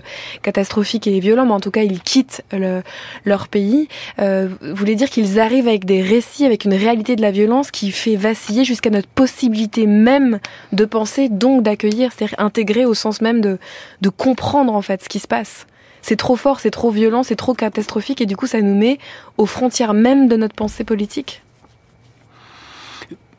je, suis un peu parce que je voudrais pas donner des sentiments qui sont inaccueillables. Donc je, je c'est surtout c'est certainement pas le propos. Non non, moi je veux euh, juste savoir ce que ça met en péril au sens vraiment intellectuel. Ouais. Parce que globalement on, on, s'entend sur le fait qu'on n'y arrive pas. C'est-à-dire que concrètement, démocratie française ou européenne, on n'arrive pas très bien à faire euh, la faire à faire face à accueillir. Alors il y a quelque chose qui est mis en péril dans notre pensée. Alors, il y, aurait, une école de pensée qui dirait ça. C'est-à-dire, si jamais on se revendique d'une forme de néo-républicanisme ou de nationalisme civique, etc., il, y a pas mal de gens qui arguent, enfin, qui argumentent du fait que euh, euh, pour que le lieu de la politique est important en fait, que pour pouvoir faire de la politique, il est nécessaire d'avoir des horizons de signification partagés, de d'avoir des valeurs communes et qu'il faut un socle ou en tout cas au minimum une espèce de culture publique commune qui autorise la politique.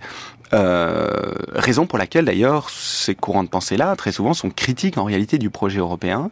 Euh, et il leur semble en quelque sorte que le projet européen, c'est la volonté de déconstruire ce lieu de la politique, notamment par une promotion abusive des droits de l'homme. Ils estiment que les droits de l'homme sont euh, une une forme de démocratie ivre d'elle-même, en fait, une démocratie qui va euh, scier la branche sur laquelle elle est assise en, en insistant euh, à outrance sur l'individualisme et sur euh, les droits subjectifs. Et il leur semble que euh, l'Europe, en faisant la promotion de ces valeurs, enfin de ces normes plutôt, est en train de détruire la nation, l'État, et donc de détruire la possibilité même de la politique. Et quelque part, le, la question de l'accueil participerait de cette logique-là. Donc c'est vraiment l'idée que, en accueillant les réfugiés, enfin en offrant euh, on, on, est toujours dans la logique des droits de l'homme ou droits de l'homiste quand on cherche à être péjoratif, mais euh, et donc euh, on, on, déconstruit la possibilité de la même, même de la politique.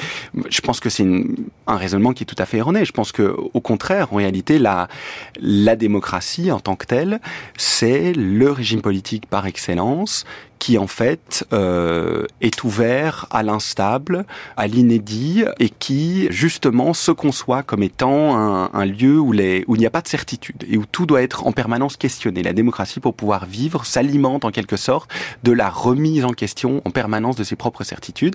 Donc je crois que l'arrivée des immigrés dans ce cadre-là est plutôt le, le moteur en quelque sorte d'une remise en question permanente de la démocratie. Donc une dimension salutaire en réalité, que euh, elle permet à nos démocraties plutôt de ne pas se scléroser sur des euh, affirmations identitaires un peu euh, rigides ou sur un modèle politique qu'on estime indépassable. Est-ce que vous avez l'impression que c'est ce qui a lieu, c'est-à-dire par le par le débat d'aujourd'hui ou par de manière générale les débats institutionnels ou politiques qui ont lieu aujourd'hui en Europe, on assiste à une redéfinition des démocraties, à une manière de pour les démocraties de s'éprouver prouver nouvellement vous, vous observeriez ça de manière assez positive si on parvient à par ailleurs considérer un moment positif lié à des moments d'horreur, quoi.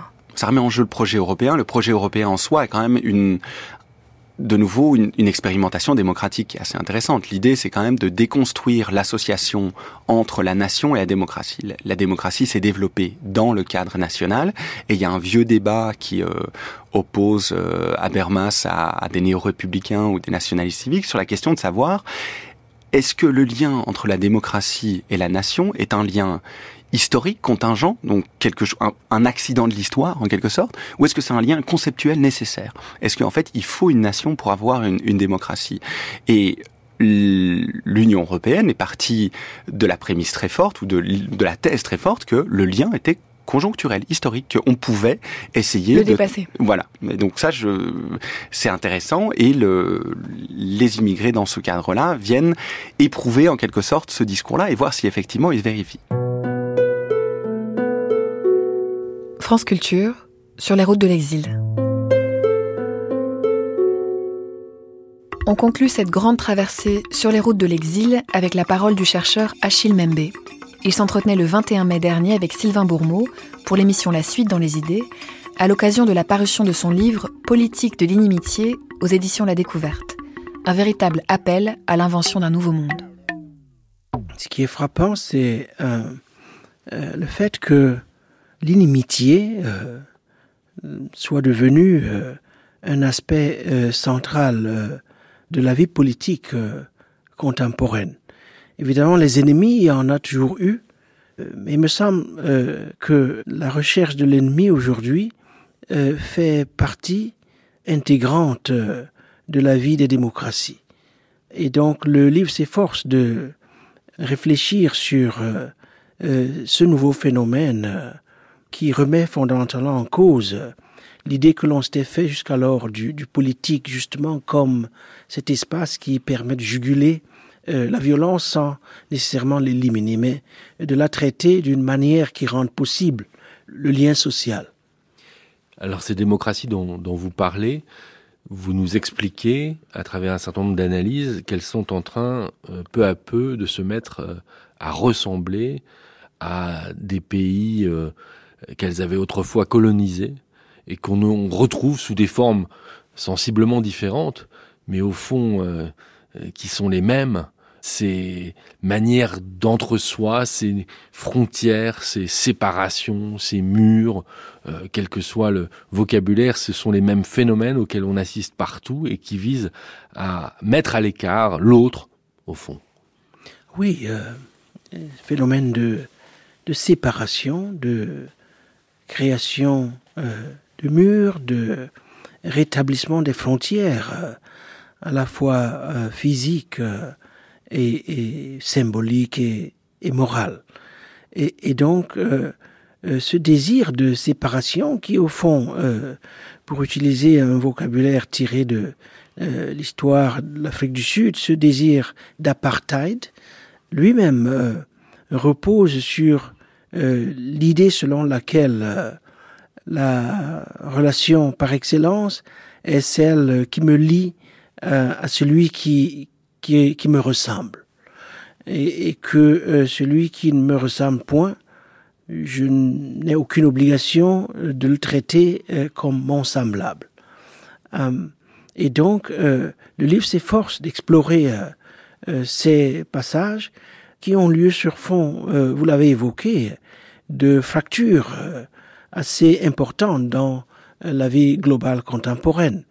Euh, on a parlé des, réfugiés, des migrants, euh, du fait que notre monde est en train de passer par une phase de repeuplement à laquelle on donne le nom de, migration, mais en fait il s'agit du repeuplement d'un monde sur la base, on, on l'espère, de frontières tout à fait différentes de celles qui ont résulté du partage euh, de la planète euh, à partir du XVe siècle. Alors ce qui est frappant, c'est qu'à la fois euh, ces mouvements de population sont des réalités, mais qu'elles déclenchent des fantasmes aussi. On peut prendre un exemple, c'est celui du discours de ce candidat à la primaire républicaine aux États-Unis, Donald Trump, qui ne cesse de parler euh, de son projet d'ériger un mur entre le Mexique et les États-Unis, alors même que le solde migratoire entre les deux pays est devenu négatif, euh, qu'il n'y a plus de problème de franchissement de cette frontière par des populations. Mais il en fait un point euh, de fixation et au fond, on se dit en vous lisant que c'est symptomatique de cet imaginaire que l'on retrouve dans de nombreux pays cette manière d'ériger la frontière en un objectif politique de premier plan. Ah oui, c'est partout. Euh, aux États-Unis, euh, effectivement, en Europe, dans plusieurs pays d'Afrique et ailleurs. vous parlez du, fantasme. Il s'agit d'un fantasme structurant. Je crois que l'époque est à l'émergence de toutes sortes de, de désirs maîtres, de pulsions qui fonctionne à la manière dont l'économie fonctionnait il n'y a, pas longtemps. Il y a une économie politique de ces pulsions qui n'a pas beaucoup fait l'objet d'enquêtes euh, sérieuses, pulsions qui sont par ailleurs devenues des pulsions structurantes euh, de nos vies quotidiennes.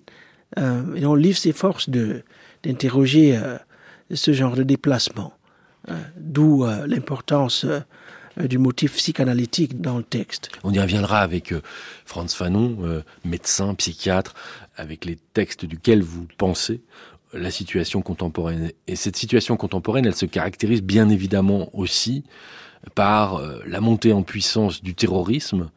ce livre paraît quelques mois après les attaques terroristes que l'on sait en Europe, mais attaques terroristes qui se produisent aussi sur le continent africain, euh, asiatique euh, et même américain. Donc cette nouvelle menace, au fond, euh, vous analysez la manière dont ces démocraties, ou plutôt la part d'ombre de ces démocraties, y répond en ayant pour effet de renforcer ces politiques de l'inimitié, vous vous interrogez sur la manière dont les démocraties répondent, non pas par le droit, mais par l'exception, euh, qui est au fond euh, la fin du droit. Donc il y a aussi dans ce livre, dans cet essai, euh, des interrogations sur les politiques d'état d'urgence, les politiques qui mènent certains à inventer des dispositifs comme la déchéance de nationalité, par exemple. Je voulais le souligner parce qu'il y a quelque chose de très qui nous concerne directement au premier chef.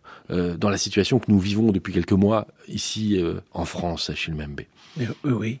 c'est effectivement l'un des, thèmes du, livre.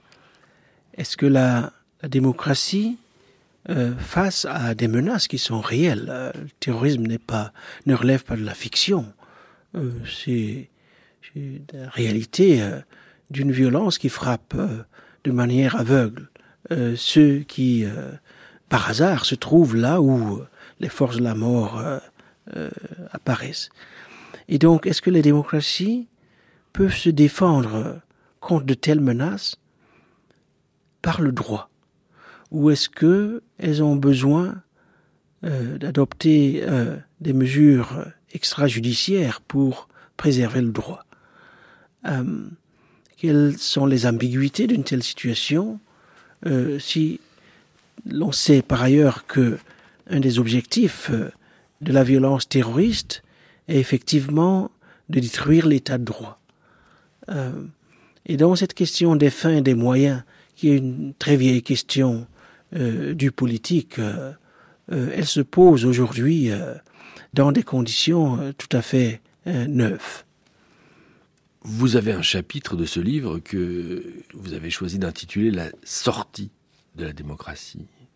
Vous êtes historien, Vous pensez que c'est le fil de l'histoire désormais, que ce qui s'est construit lentement, patiemment, comme un espace public démocratique, est en train de se trouver délité par ces politiques de l'inimitié? Euh, Délitement, inversion, mais aussi, euh, dans certains cas, sortie euh, de, la démocratie et son remplacement par la relation d'inimitié. Sortie qui est provoquée euh, par toutes sortes de, de mouvements euh, de fond. Les nouvelles inventions technologiques, euh, le, la transformation du capitalisme euh, en est un des facteurs, à mon avis, structurants. Le big data, le rôle des ordinateurs. La sécurité érigée en priorité absolue, l'avènement de la raison électronique et digitale euh, qui repose sur l'immatérialisation des formes matérielles, il y a un processus d'évidement euh, d'un ensemble de paramètres qui, euh, jusque-là, étaient considérés comme stables et qui permettaient effectivement au système politique dé démocratique de fonctionner comme il l'a fait jusqu'à présent. Euh, on rentre dans une période où il y a une inadéquation tout à fait radicale entre ces mouvements de fond et les formes du politique telles qu'on les a mises en place tout au long, je dirais, du siècle précédent. Il y a un autre paramètre que vous prenez en compte, euh, qui est euh, la montée en puissance de la perception de euh, la menace écologique, de ce que l'homme est en train de faire de la planète. Et c'est non pas une nouveauté. Ce qui est nouveau, c'est la perception de ce phénomène. Et ça aussi, ça joue sur cette situation historique singulière dans laquelle nous nous trouvons. Oui, effectivement, il y a la montée, euh, je dirais, d'une d'une conscience euh, euh, pas seulement d'une conscience nationale, d'une conscience planétaire, et d'une conscience de la vulnérabilité de la planète et de la vulnérabilité des humains et de la vulnérabilité du vivant. Une des conséquences de cette prise de conscience, c'est le fait que le, euh, elle exige euh, la mise en place d'une démocratie qui ne soit pas juste celle des semblables. L'ère de la démocratie des semblables euh, est terminée. Comment faire place à une démocratie du vivant dans son ensemble qui intègre les humains, les non-humains, euh, tel est, euh, à mon avis, euh, un des grands défis du siècle qui vient. Le mot vivant, vous ne l'employez pas tout à fait par hasard. C'est un mot clé pour l'auteur de référence de ce livre pour vous, qui est Franz Fanon, le vivant. Vous l'opposez à cette situation mortifère, à cette nécropolitique, dites-vous.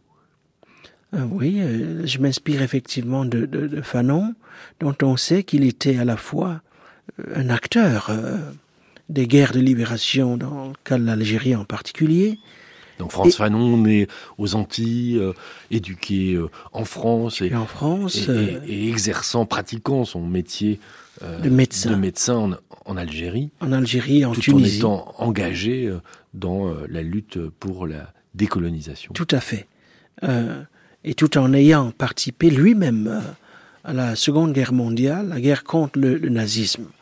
Et donc, euh, euh, typifiant de ce point de vue, euh, disons, ce doublet, destruction, reconstruction.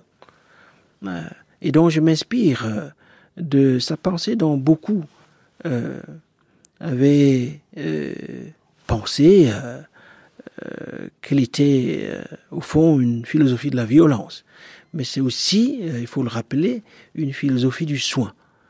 Euh, Vous le rattachez au mouvement du Caire aujourd'hui, comme, comme euh, on, parle en philosophie politique, non, plus seulement dans le monde anglo-saxon, mais même en France. Fanon serait une sorte de précurseur du Caire, au fond?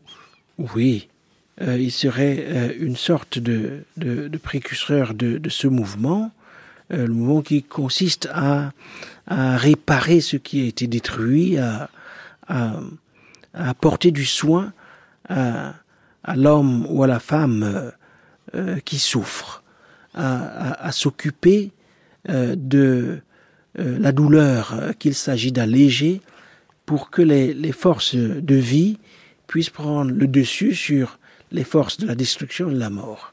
C'est pour cela que la philosophie de Fanon est, radicalement différente, euh, disons, de, euh, des pratiques euh, de terreur et de contre-terreur qui dominent notre époque, parce qu'il ne s'agit pas de pratiques de, du soin, il s'agit, dans l'un et dans l'autre cas, très souvent, de pratiques nihilistes.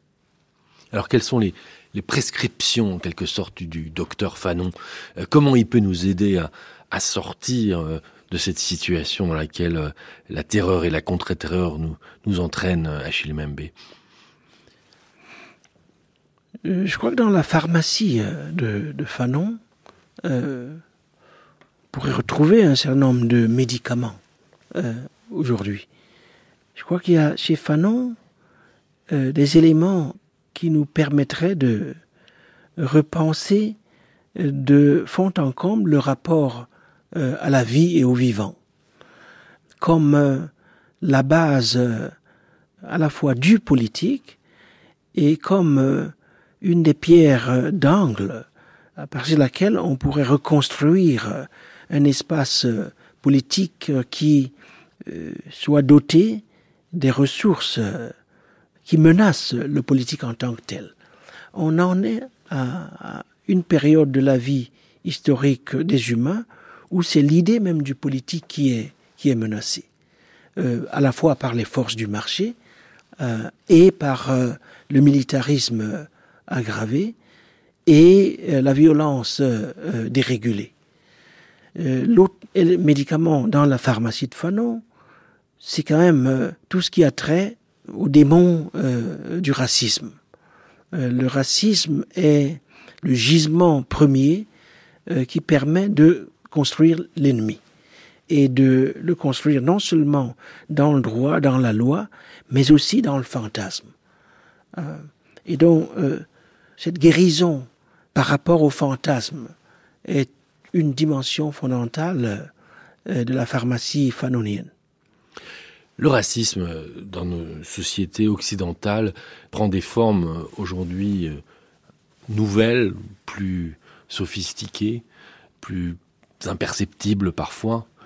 Et du coup, vous proposez cette notion, en reprenant un texte que vous aviez fait pour un livre collectif, de nanoracisme, comme en écho à ces, sciences qui nous permettent d'étudier l'infiniment petit. Il faudrait faire attention à ces manifestations euh, microscopiques, mais qui n'en sont pas moins extraordinairement puissantes, au fond, euh, du racisme qui se surviennent dans, dans, la, vie quotidienne. Mmh.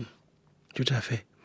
Il y a, a d'un côté le racisme que j'appellerais hydraulique, euh, le racisme des grandes structures, des dispositifs de toutes sortes, et puis le nanoracisme, tout à fait moléculaire, euh, semblable à de la poussière, euh, racisme de type atmosphérique. Euh, c'est ce que j'appelle le nanoracisme, qui s'exprime au, détour de presque rien.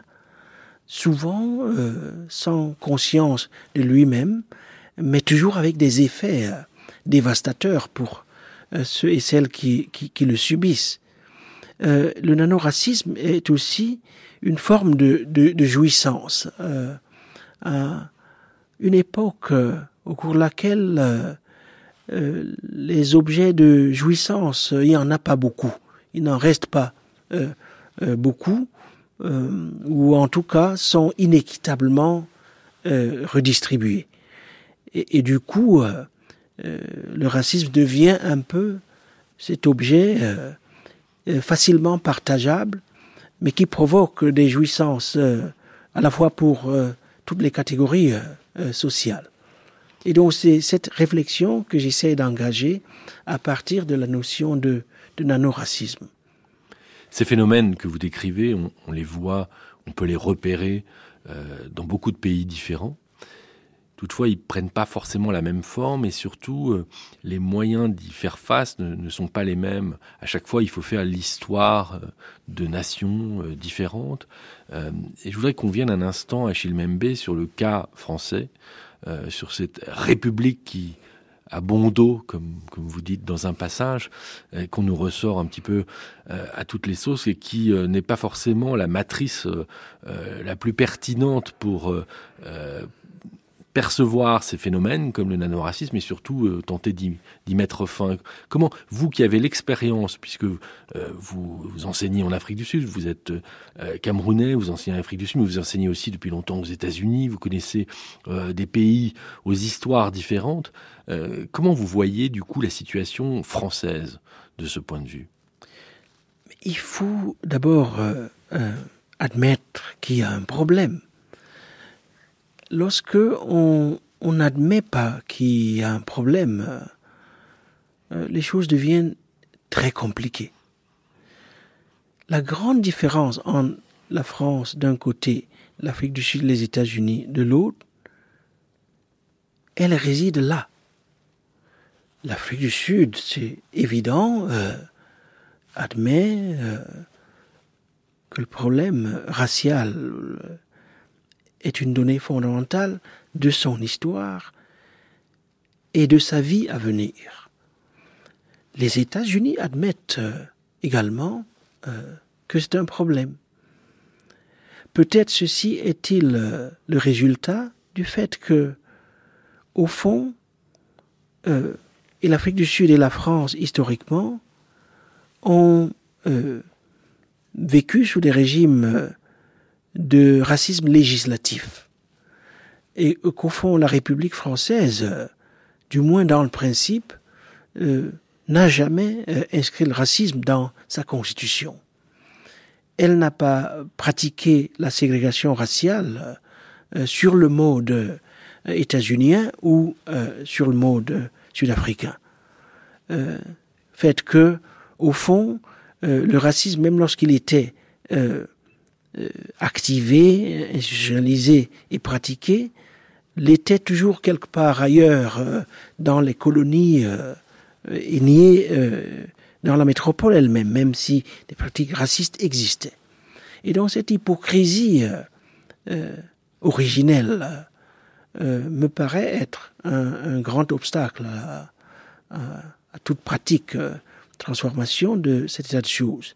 Et, elle me paraît également être le principe de différenciation premier entre la France et, les autres pays euh, qui ont vécu ce genre de traumatisme. On a entendu il y a quelques mois le Premier ministre français, Manuel Valls, euh, parler d'apartheid social. Euh, cet usage du mot a suscité des, interprétations différentes. Beaucoup ont, pu être choqués qu'il fasse le parallèle avec la situation sud-africaine. Il semble que ce qu'il voulait désigner, c'était le fait qu'il existe des discriminations sociales euh, et peut-être que ces discriminations sociales recoupaient, recouvraient des discriminations raciales dans notre pays. Qu'est-ce que vous pensez de l'usage d'un mot comme celui-là par euh, quelqu'un investi de cette autorité publique? Dans le cas français, c'est quand même un mot assez fort. Parce que euh, il faut se rappeler du fait que l'apartheid était quand même inscrite dans le droit constitutionnel sud-africain de l'époque. Il ne me semble pas du tout que ce soit le cas ici. Si on veut dire euh, par euh, apartheid la mise en commun à la fois du racisme et des rapports de classe, euh, alors il faut, faut le dire de, façon précise. Mais je pense que le Premier ministre a utilisé un terme tout à fait anachronique, euh, du moins au regard du peu que je connais de l'histoire de cette société. Je voudrais pas qu'on termine sur une, note trop pessimiste euh, non plus, parce qu'il y a des pistes dans, votre essai aussi, et, l'idée d'inventer euh, avec l'humain, avec le vivant, une autre politique qui résiste à la mort, au fond, puisque c'est ça qu'il s'agit de combattre à Chilmembe. Oui, c'est ce qu'il s'agit de combattre. Euh, un moment où euh, on se rend compte du fait que euh, le vivant est sous la menace d'un ensemble de, forces que l'on s'était forcé de juguler. Que le processus de civilisation, tout au long de la modernité en tout cas, consistait justement à marquer un certain nombre de territoires euh, et de domaines euh, qu'il s'agissait de protéger contre euh, l'exploitation sauvage et incontrôlée. ces digues n'existent plus ou sont mises en difficulté et on le risque on fait face est que soit l'idée même du politique qui soit abolie. Et avec cette idée de politique abolie, euh, l'entrée dans un procès d'ensauvagement euh, non plus national, mais planétaire. Euh, et donc, pour y faire face, il faut réinventer à la fois le système économique et redonner souffle au projet démocratique.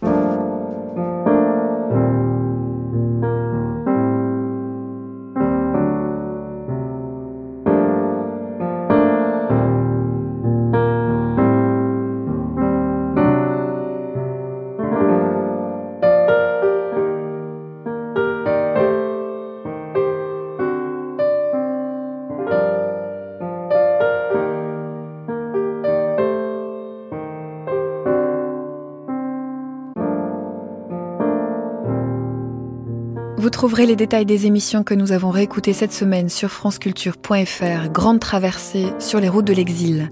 Équipe de réalisation Nathalie Salle, Stéphane Touvenin et Marie Richeux. La semaine prochaine de 9h à 11h, vous avez rendez-vous avec Belindola et la ville américaine. Dans un instant, l'année vue par les sciences. Très belle journée à l'écoute de France Culture et très bel été à tous.